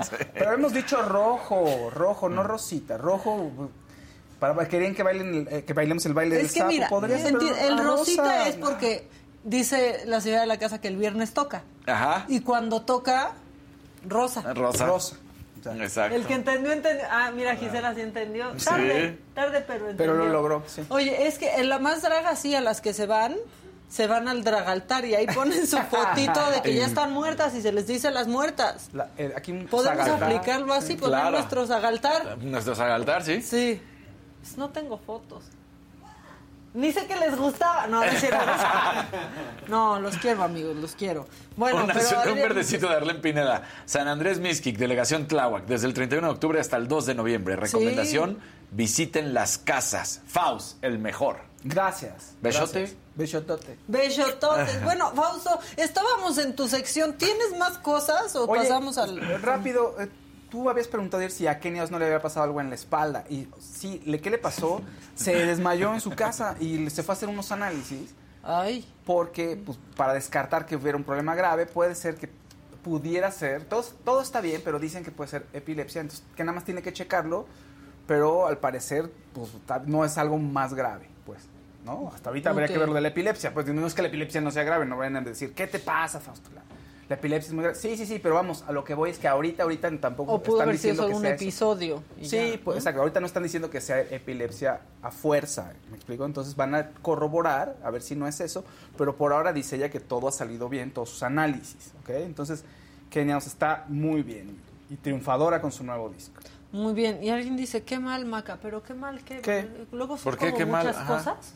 Entonces sí me gustaría que fueran específicos. A ver, este, y ya. ¿Ya es todo contigo, Sí. Fausto Ponce? Sí, sí, Maca Carrillo. Y que decías, y sí, me tengo que ir a atender mi cama, entonces verdaderamente sí, quisiera. Fabiola Ramírez, un verdecito. Uso eh, mi mensaje para interrumpir y desearles lo mejor. Últimamente he visto que nada les parece a la gente del chat. ¡Qué hueva! ¿Por qué andan así? No. Los vamos a escuchar a todos ustedes, los vamos a leer ahorita en este momento. Díganos qué transita por su pancita. ¿Qué tienen? ¿Por qué se caen mal entre ustedes si ni se conocen? Ni se ven. Exacto, ni se ven ni... Sí, empiezan con gru- haciendo grupos, pero está bien, pero nos defienden, unos defienden Sí. a Casarín, otros a mí, otros a ti, otros atacan a Casarín, otros a mí, otros a ti, así es, la vida. Es la vida, Maquita. Este, Maca, ¿ya pusieron incienso de copal en el estudio para limpiar bien el lugar? No, ya, ya hicimos limpia. Sí, no, ya. Este, María Cristina Noriega, ayer vi a Casarín con el doctor Javi Derma. Sí. ¿Se difuminaron un poco las ojeras? Mírenla. Sí. Sí. Sí, Sí, Casarín. Sí, Casarín, qué bueno, ni, ni parece que tienes bebé. Ni parece. ni parece justamente. que no duermes desde hace Sí, como ayer, más de un año. Subió la historia a Javi. Ya, sí, yo lo vi, pensé que había sido tuya. Bueno, o sea, no sé, pensé que era tuya. Sí. Muy bien. No, la traté de poner, ya ves cuando haces el, Repost. ajá, el repost, pero como es de, de la historia en vivo, no, no me dejó. O Es sea, que antes me Luis te ayudaba. Me dejaba enviar. Y ahora no, no le puedes preguntar, no está aquí Luis para decirnos a cómo Claro. el Bitcoin hoy. Exacto. espérame, espérame, eso te lo resuelvo en dos segundos. Pero mira, te iba a decir. ¿Ves qué tal? Dani dejando claro que nadie hace falta. Sí. A ver, eso no, ¿qué? ¿Quieren todo lo que pasó? Pensable. Oye, bueno, ¿saben qué? Para que vean cómo les resolvemos todo. Hoy está Elon Musk ya tiene Twitter. 405.938. Tuvo una alza de el punto 80%. Perfecto, quedamos informados. Elon Musk ya tiene Twitter, Sí. pero Ya- aparte, Ajá. Sabe, o sea, ya es dueño de Twitter, pero el que ya tiene Twitter, otra vez es Trump. Lo dijimos ayer, ¿te acuerdas que le dio la bienvenida? Ya está. Y creo que Kanye también hubo acercamiento. Pues no sé, pero bueno, ya tiene nuevo dueño, dice que es por el bien de la humanidad. También corrió Este, gente pues ayer. ¿no? Llegó y luego, luego a ver los del director tal, tal. De... ¿Y quién es William Valdés? No, ese no está en nómina. Ah, bueno. Exacto. Chale. Bueno, Chale. ya está. Ya Porque sí está resuelta sus dudas de. Iba a decir deudas, esas no, esas resuélvanlas ustedes, pero resuelta sus dudas de tecnología. Ahora sí, con el joven de los deportes. El joven Casarín. Gracias, Maquita.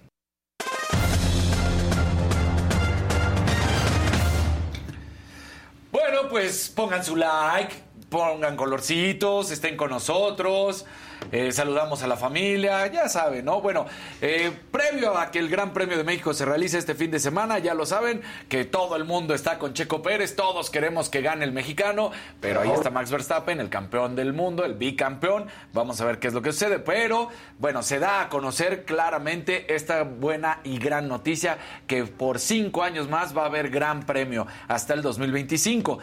Se terminaba en este 2022, pero realmente, hasta el 2025, perdón, son tres años más, pero se terminaba el 2022 y aquí terminaba, aunque realmente en la pandemia, como no se corrió la carrera, se iba a, a posponer para el 2023. Eso todavía no han arreglado cómo va a ser. Un Entonces, azulito, perdóname. Victoria Segura, disfruto mi café y los veo. Gracias por existir. eso. Gracias, Vicky. Ahora, mientras que a algunos no les gusta, pues muy bien CIE porque lo dice desde hace seis años, las ediciones realizadas bajo la dirección, la carrera ha generado una derrama económica acumulada hasta el 2021 de 89 mil 500 millones de pesos en el país, creando más de 57 mil empleos.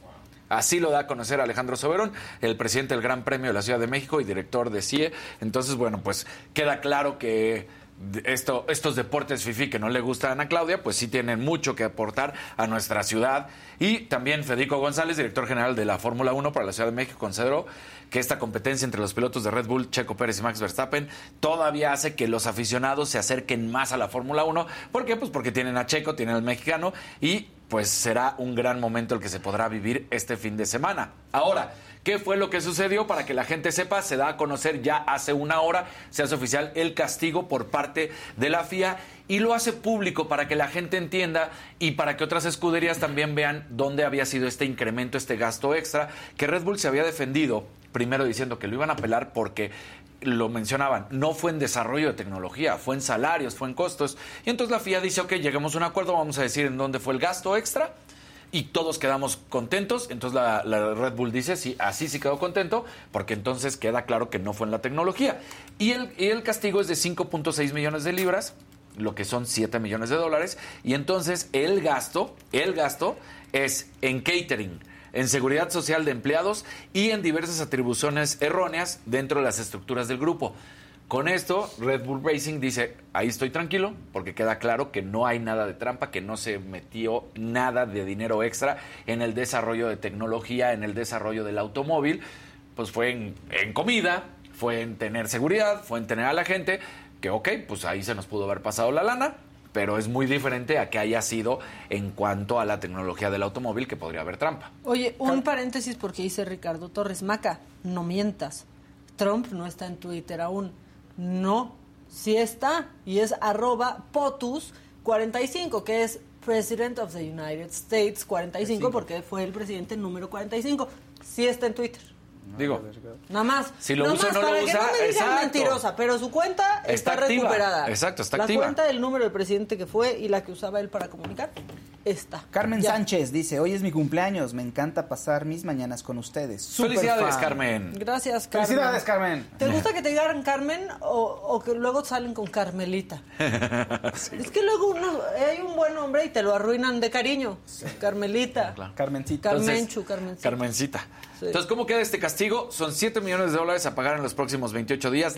Se le limitan los test aerodinámicos en los próximos 12 meses del 10% aplicado su coeficiente por, supuesto, al presupuesto del equipo.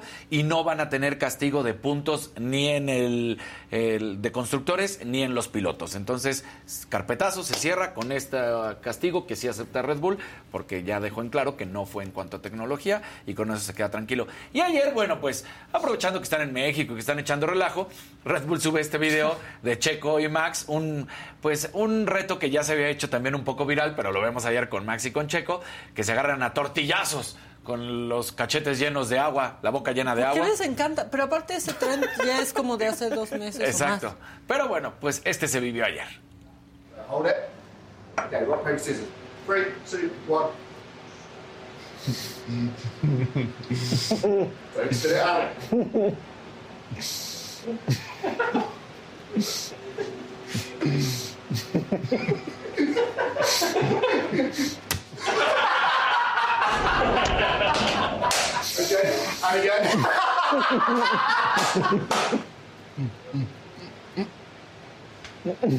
again.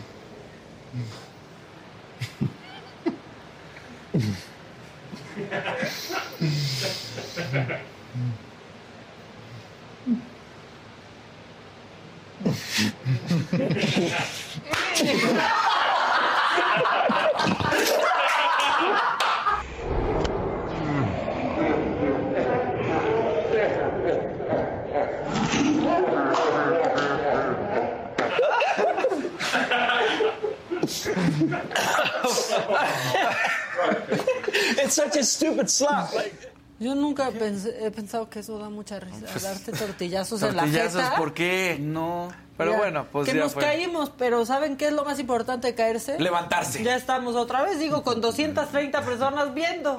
Pero aquí estamos. De, de las 8000 que estaba. Bueno, Bueno, eh. está bien, Casarín. Levanta el evento mientras. ¡Eso! Oigan, y ya que seguimos hablando de Checo Pérez, bueno, pues ayer también se va a conocer el Premio Nacional del Deporte y los ganadores, este que es el máximo reconocimiento que otorga el gobierno mexicano y que recordemos que a los que ya son profesionales, no que son de deporte eh, olímpicos o amateurs, como luego se mal califica o se describe, bueno, ellos no reciben el premio de 700 mil pesos y los que ya lo ganaron en una ocasión y lo vuelven a ganar tampoco reciben el, cheque, solamente el, pues ahora sí que el título de que lo hayan ganado. Entonces, bueno, pues decir, en deporte profe- profesional fue Checo Pérez y en deporte no profesional lo recibió el galardón la Selección Nacional de Kayak Femenil K4. También rescatar que eh, Julio César Chávez fue reconocido por su extraordinaria trayectoria.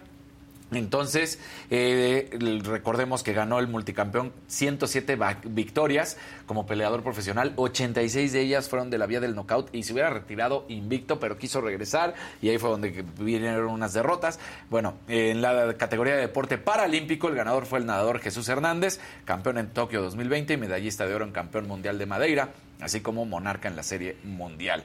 Y en la categoría de entrenador, la ganadora fue Elizabeth Horta Espinosa, ya que tuvo una gran, gran o un gran desempeño en el canotaje. Y Karen Díaz Medina fue eh, el próximo mes, va a hacer historia al representar a México en el Mundial de Qatar 2022. Fue reconocida en la modalidad de juez árbitro, porque ella va a estar en el Mundial. Así, todo esto se realizó con el Premio Nacional del Deporte. Y la que sí fue ayer una madrina, la que recibió el Toluca, todo el mundo esperaba que iban a hacer 5 por 1. Ya, ya ganó.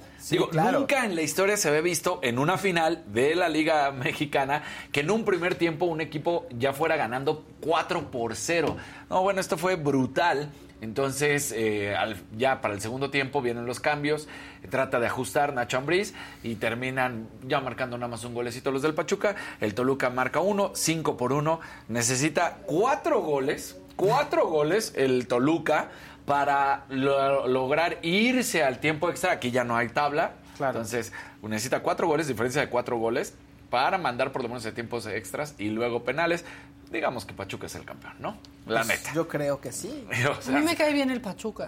a mí también, y fue Me el, gusta. fue el mejor equipo de la temporada, en verdad. Oigan. Fue el más constante, fue el que se mantuvo siempre en la parte que no alta. existe el América para Casarín. No, se en verdad que el. Pachuca fue el equipo más constante. No tuvo estos altibajos, fue el que mejor jugó durante todo el torneo. O sea, desde la semana 1 hasta la última. Que si ya dijiste lo de Brady, ya. Ya, ya, ya. En la transmisión pasada en la que se cayó. En la que se cayó, exactamente. Este, ya lo dijimos, también Sí. dijimos cómo aquí ya vive Fausto, cómo tenemos en un altar de muertitos a Lo que sí es que le están haciendo- Ya dijimos todo eso. Le, le están haciendo memes a, a Brady de Karen. O de Ken, en su caso sería, más que Karen, ¿no? Ah. Porque ahorita, eh, ya saben que en el americano les dan sus iPads para realizar y ver las jugadas. Entonces, en estos últimos tres juegos, y prácticamente ya dicen, cada vez que las cámaras se enfocan a Brady, está aventando y azotando las... Azulito. las- Está enojado. Kevin enojado. Arbizu dice para que paguen la luz y ya quiten el diablito. Oh, Ya sé. no perdonas sé. una, Kevin. ¿Por qué no? Perdónanos, Kevin Arbizu. Y este- Comenten por qué se cayó. Pues porque el internet falló, ¿no? Básicamente. el, el internet falla, O aquí sea, y en cualquier parte. Eh, justo por eso. Chivas Femenil, no voy a dejar de hablar del fútbol femenil, que también está en esta parte importante de los cuartos de final. Derrota 1 por 0 a Cruz Azul por un penal. Y bueno, lo que está bien macabrón, Maca, que quería sacar a colación porque tuvo un poco de... correlación, relación con lo que se vivió en el metro de la Ciudad de México, que creo que lo vas a traer.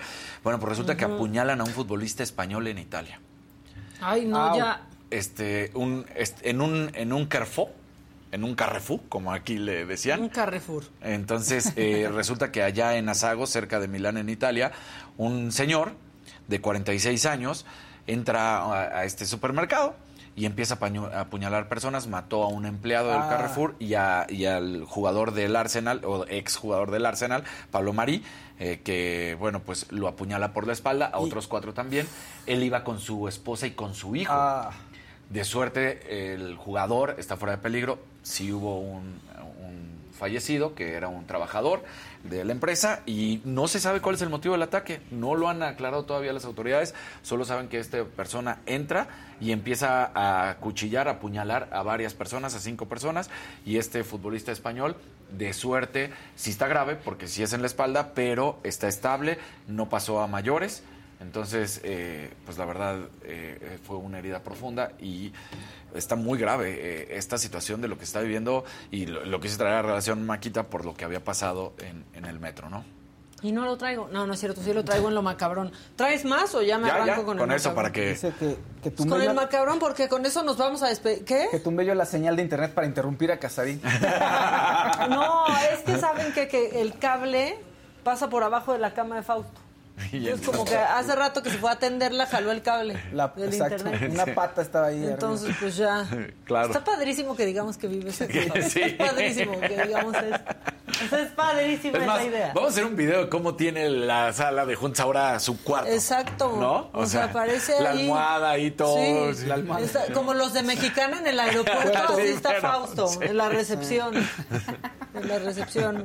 De que tiene reuniones en la, en la salita aquí afuera. Le saca su, moeta, así. Cada Y vez luego- la vemos más vacía. Luego viste que utilizó la taza de un difunto donde tiene su pastita de dientes y su cepillo Sí, también ahí. o la sea. taza de Luis G.G. tiene su cepillo de dientes. Sí, Oye, esa, esa sí es una buena idea. Sí. La de Jimmy la usa para hacer buches, dice. Idiota El el el ahí. Ajá. Sí, sí, sí, así como de, Así ah, está. con que yo entraba a la sala de juntas y te ibas, ¿no, Luis? Mira.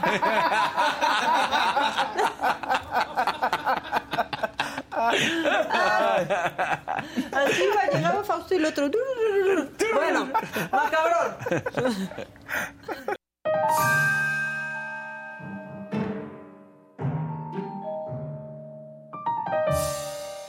Pausa. Pausa. Pausa. Ya compórtense. Héctor Arias dice, Fausto, no dejes los calcetines botados por todos lados. No, no, no, iba yo caminando en calzón. Sí, un calzón. sí, calzón. O sea, saludos desde Parque Colorado. Me encanta verlos cada mañana y se extraña Adela. Fausto es increíble y acertado en sus lecturas de carta. Tuve la oportunidad de que me respondieran unas preguntas. Nunca me ha vuelto a leer las cartas este señor. ¿No, verdad? Yo le llamé, le dije, Fausto, tengo un trabajo para ti. Una lectura completa no me ha hecho. Y ni, que ni te digan ayer. Ayer así saqué inciensos y... Sí, copal. Copal. así de- En de toda la Fausto, ¿qué tarde. hiciste para que se fuera Luis? Bueno, pues hice entonces agarra usted aquí y lo amarra. No, no es cierto, Luis, no. Mete al congelador un limón, así. Le dibuja la... No, oye. ¡No! No, no, no. Lo dibuja Ah. el cuerpo, de tener una hojita como de este tamaño. Escribe usted el nombre. No, tampoco. En un post-it. Ah, sí, sí. Po- Casarín es malísimo. Casarín es malísimo. Está disfrutando muchísimo. Sí. María Cristina, un amarillito. Gracias, María Cristina, por este, por tu aportación. Este, no podemos seguir adelante, pero tenemos, tenemos que. Ay, Ay. bueno, este, ¿recuerdan, compañeros? Sí. A Luis G. No, no es cierto. No es cierto, no es cierto. Recuerden que hace unos días Adán Augusto dijo que este, una Un agencia militar. internacional estaba investigando al expresidente Felipe Sí. Calderón. Sí. Si no se acuerdan, no se preocupen, nosotros sí y tenemos el video. Por eso hay una investigación internacional en contra de Felipe Calderón. Pero ahora, ¿qué creen? Que Resulta que él no dijo eso, estamos No es cierto. nosotros. todos estamos No es mal. cierto. Echen el video. No señalé que hubiese alguna averiguación en contra de nadie. No hay no, una investigación en contra de nadie. ¿No? No, ¿qué tal? Oye, Habr- Habría que volverles a poner así de Sí, ¿qué- fecha, qué- día. Nos quieren volver locas. En el video que Locos. pusiste, en este último, parece que estás eh, a punto de hacer una coreografía. Hay una cara que sale así y otra que sale así. Sí, a ver, Chica. fíjate.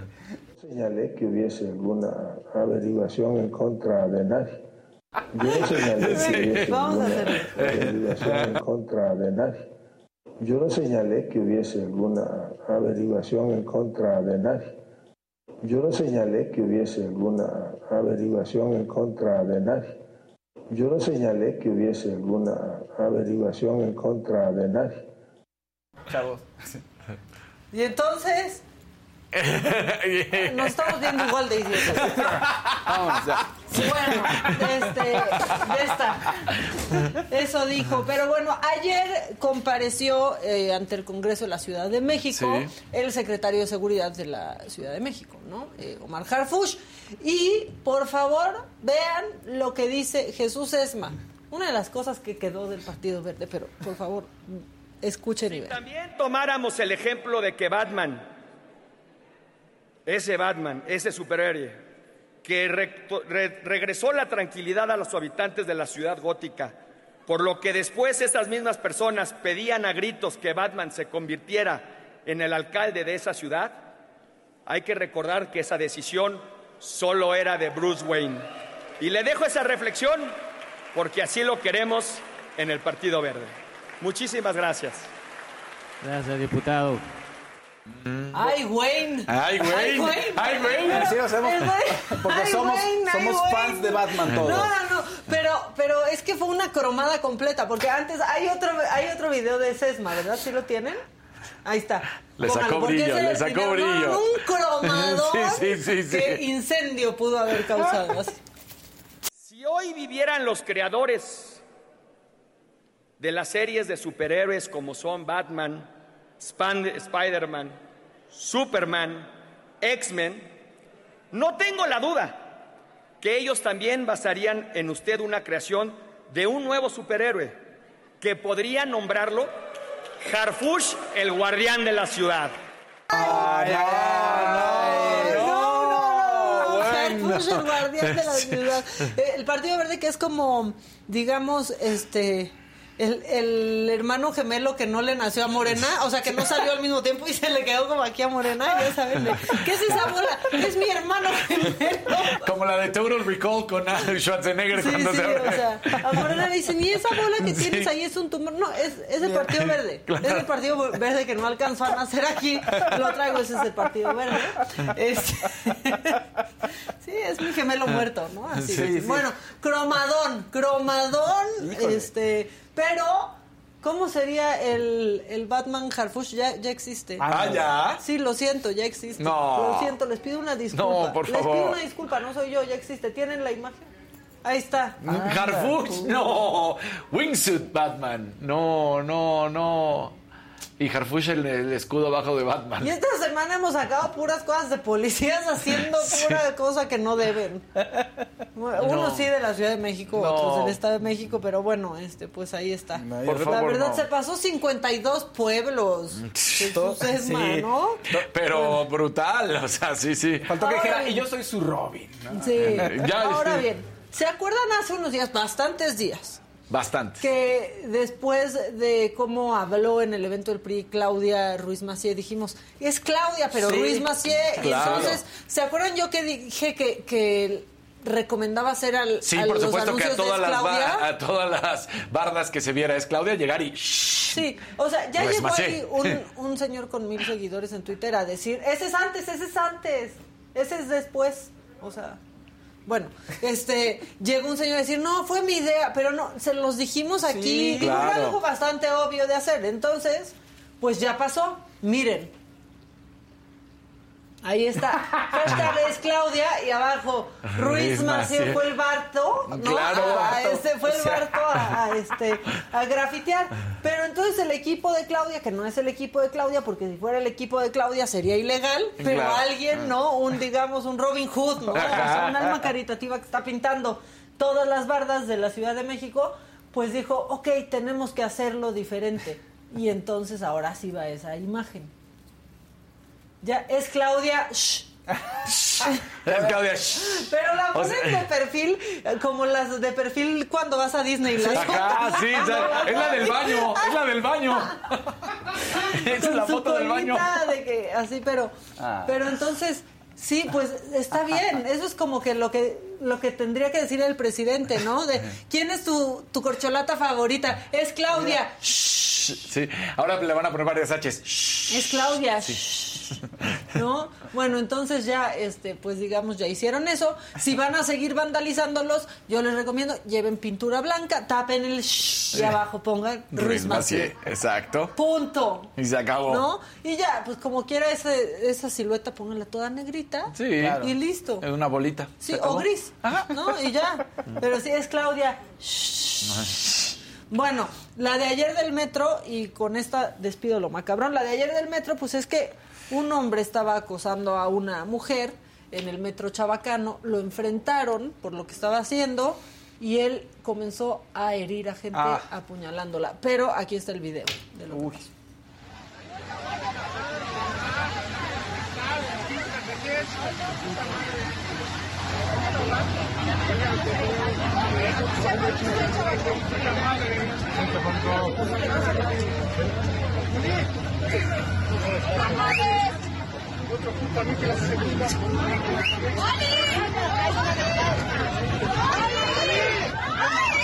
¡Agarren ese culero!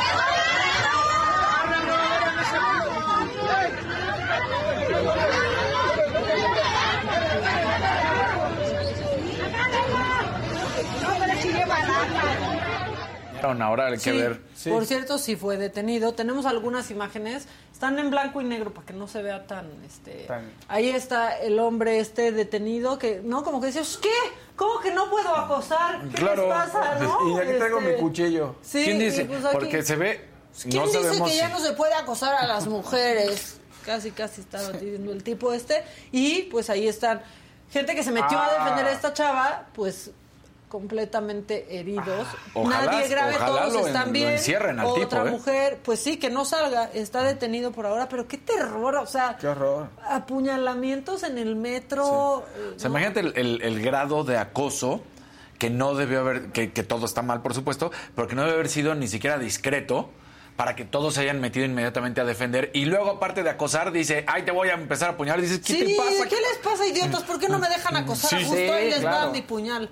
Pues bueno, eso sucedió este en el metro Chabacano. Para Está pero bueno, ya, con eso este es todo por hoy. En mi macabrón, carpetazo, Carpetazo. Pero planes para el fin de semana. A ver, Fíjate que hay paseo nocturno en bicicleta, 20 kilómetros en el bosque de Chapultepec, de Paseo de la Reforma. Vaya al centro histórico. Paseo de la Reforma, bosque de Chapultepec, centro histórico. Ese es un gran plan, fíjate. Paseo nocturno por el Día de Muertos, que además toda reforma tiene a- algún alguien está ahí con, vendiendo cosas con no, exposiciones. y al todo, centro todo, está, todo. está Sí. padrísimo, Está se ve lleno de cempasúchil. Y en la noche, y en la noche se asustan. ¿eh? Deportes Ah, está sí. fácil, Fórmula 1. No hay otra cosa. No hay otra o sea, para cosa. este fin de semana no hay otra cosa que no sea la Fórmula 1, la Exactamente. verdad. Aunque, si están en Guadalajara, pueden ver Mentiras, el musical. Por ejemplo. Por Bien, ejemplo, bien por ahí. en el Auditorio Telmex, porque yo voy a ir. Si, si me dan boleto. Porque si estoy a punto de venirme a vivir aquí yo también. Oye, al rato, oye, al rato cuando veo otro catre ahí, maja, ¿qué? Ni modo, Fausto. Y yo de, a ver, me prestas tantito tu sillón, luego te explico. O sea, no es cierto, no es cierto, es broma. Espero que sea broma. Espero que sea broma. Sí, pero tengo que quitar unas cosas de ahí porque si no la señora que nos ayuda con el aseo las mueve, entonces tengo que ir a Sí, quitar. no, ya tiene ahí su campamento Ya, puesto. sí. Este, bueno, eh, si están en Guadalajara, eso. Eh, aquí, bueno, pues aquí hay mucho teatro también y cosas que ver. Hoy hay concierto de mentiras si quieren. Espero yo ir también. No es cierto, ya parece que es en serio, es broma, es pura broma. Tenemos que armar un- una ida. Sí, vamos, ¿quieren ir hoy? No puedo porque hoy tengo boda, pero sí vamos. No, ay. Ay, Castañeda. O sea, Te voy a decir, ¿quién ya fue? De aquí ya fue Josué. Mis verdaderos amigos ya fueron. Josué, Chalini, Gisela. Mis verdaderos amigos, pues ya fueron, ¿no? Híjole. La verdad, la verdad. Susana, Adela, todos ya fueron. Jimmy fue. Jimmy fue. No Pero- se la sabía. Pero ¿No se la sabía? No, pues no son de la época de Jimmy, la Bueno, verdad. pero todo el mundo conoce esas rolas. No, güey. Jimmy Yo, no. yo sí creo que no. Sí. No. O sea, ya hay una generación En que ya. No, que no. Hay que una no. generación que no.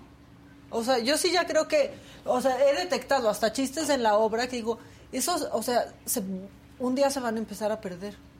Sí, o sea, de que se van a empezar a perder. hay que actualizarla ahora. ¿Y de qué voy a vivir? No, no es cierto.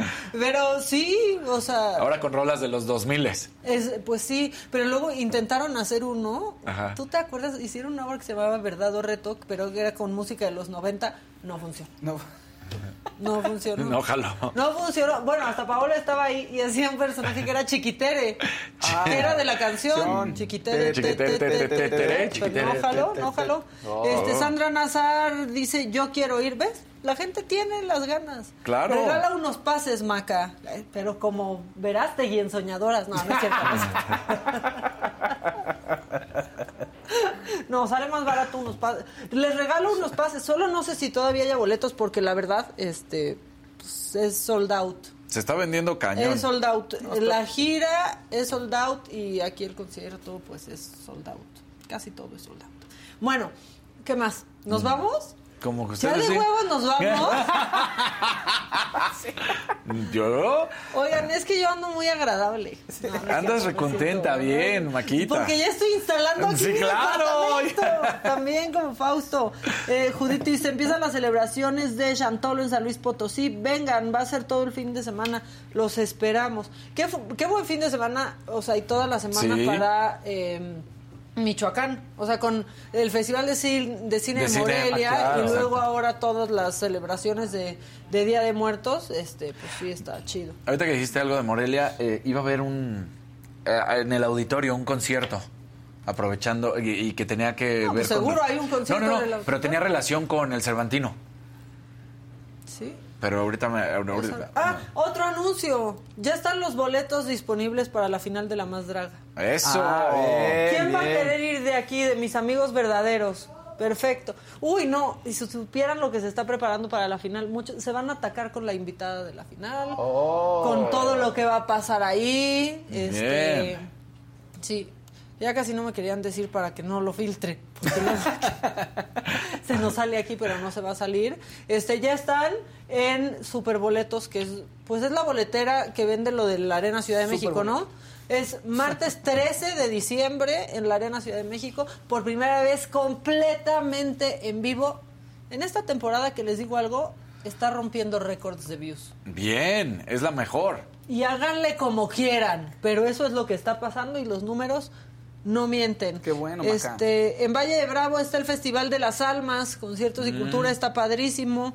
Gerardo Rodríguez dice, martes 13, vámonos. Sí, y tú estás invitado también, este Gerardo. Pero bueno, eh, Quieren ver algo en, en tele, no quieren salir, quieren quedarse en casa. Está Sí. en Netflix el Gabinete de Curiosidades de Guillermo el Toro. También Ah, ¿ya se estrenó? Ya pueden ver eh, la serie también si quieren. Hay dos episodios, ¿no? Hasta ahorita. Sí. Entonces, si quieren, pueden echarle ahí un ojito. Y hay mucha harta película de Halloween. Harta película de Harta. Halloween. Mucha película de Halloween. Oigan, me preguntan qué pasó con los boletos de, de La Más Draga. Pasó que, que pues los pu- publicaron mal los precios, la empresa que tenía que... La verdad yo ni vi en cuánto habían salido, este pero ya querían vender riñones y así, pero no. O sea, estaba mal lo que habían puesto con el cargo por servicio más los impuestos. O sea, estuvo mal la cifra que habían puesto, pero ya está todo corregido y los que los compraron de inmediato con esos precios que están mal, ya les reembolsaron eh, su dinero y se les respeta el lugar en el que habían comprado. Y hay boletos VIP, muy VIP, que son también este, para el after después, pero están limitados a cierto número. Entonces, si quieren ir, pues van, es momento y lo pueden comprar en superboletos.com. Va a estar espectacular. Yo nada más les digo que yo la semana que entra empiezo a ensayar mi coreografía de la final de la más draga. ¿Es en serio? Sí. Muy bien. Y vas a salir cantando, Lo que sea que signifique eso, ya me escribió el coreógrafo, este, el Yeyo, y ya me dijo, empezamos la semana que entra y yo, sí, sí, sí, sí, sí. Pero bueno, así va a ser. Eh, de Mar dice, habla que no te soportan en la más draga. Pues mira, pero es que así pasa en el trabajo, unos a veces te soportan y otros no. Pero ¿qué crees? Hay muchísimos que sí, tanto que no paro de Claro. trabajar. Sí. Entonces, pues ¿crees que me afecta? No, yo trabajo y para eso me rento y la gente siempre puede tener su opinión. Y ya, ¿no? Deja Ya. que los perros ladren. Claro. Y yo sigo cobrando. Exactamente. ¿no? Bueno, este, vamos, ¿alguna recomendación extra? ¿Algo más que quieran decir? Nada. El lunes todo será diferente. Vamos a estar en Tijuana. Ahora sí vamos a llegar. Ahora sí vamos a llegar. Ahora sí vamos a llegar. Pase lo que pase, lleguemos. Porque Pase lo que pase. Fueron muy claras las palabras. El que no llegue Sí. al escritorio. Exactamente. El que no llegue pasa a la cama de Faust a firmar su renuncia. Sí. Bueno, este, cuídense muchísimo, tengan un buen fin de semana. Si van al Gran Premio, disfruten. Si no, pues no. Este, y ya, sean Ya. felices, ¿no? Sean felices. Cuídense de todo, Cuídense. del COVID, de la viruela del mono, de su suegra, de todo lo que se tengan que cuidar. Tengan buen viernes, cuídate, cuídate tú ahí de tus compañeros, tú de los tuyos. Y cuídense de, de la cámara también. Cuídate de, la, cámara, Edith Small. Bye.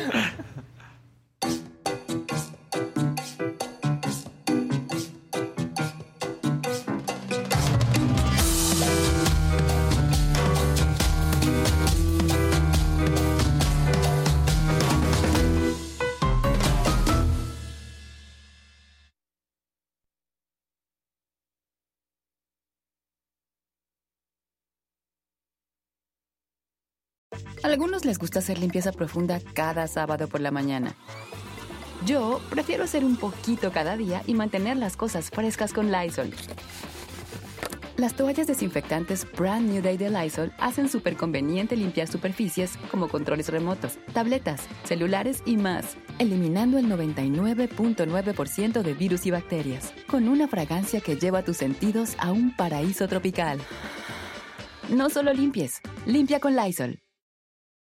Con Verizon, mantenerte conectado con tus seres queridos es más fácil de lo que crees. Obtén llamadas a Latinoamérica por nuestra cuenta con Globo Choice por tres años con una línea nueva en ciertos planes al Nemery. Después, solo 10 dólares al mes. Elige entre 17 países de Latinoamérica como la República Dominicana, Colombia y Cuba. Visita tu tienda Verizon hoy. Escoge uno de 17 países de Latinoamérica y agrega el plan Globo Choice elegido en un plazo de 30 días tras la activación. El crédito de 10 dólares al mes se aplica por 36 meses. Se aplica en términos adicionales. Se incluye hasta 5 horas al mes al país elegido. Se aplican cargos por exceso de uso.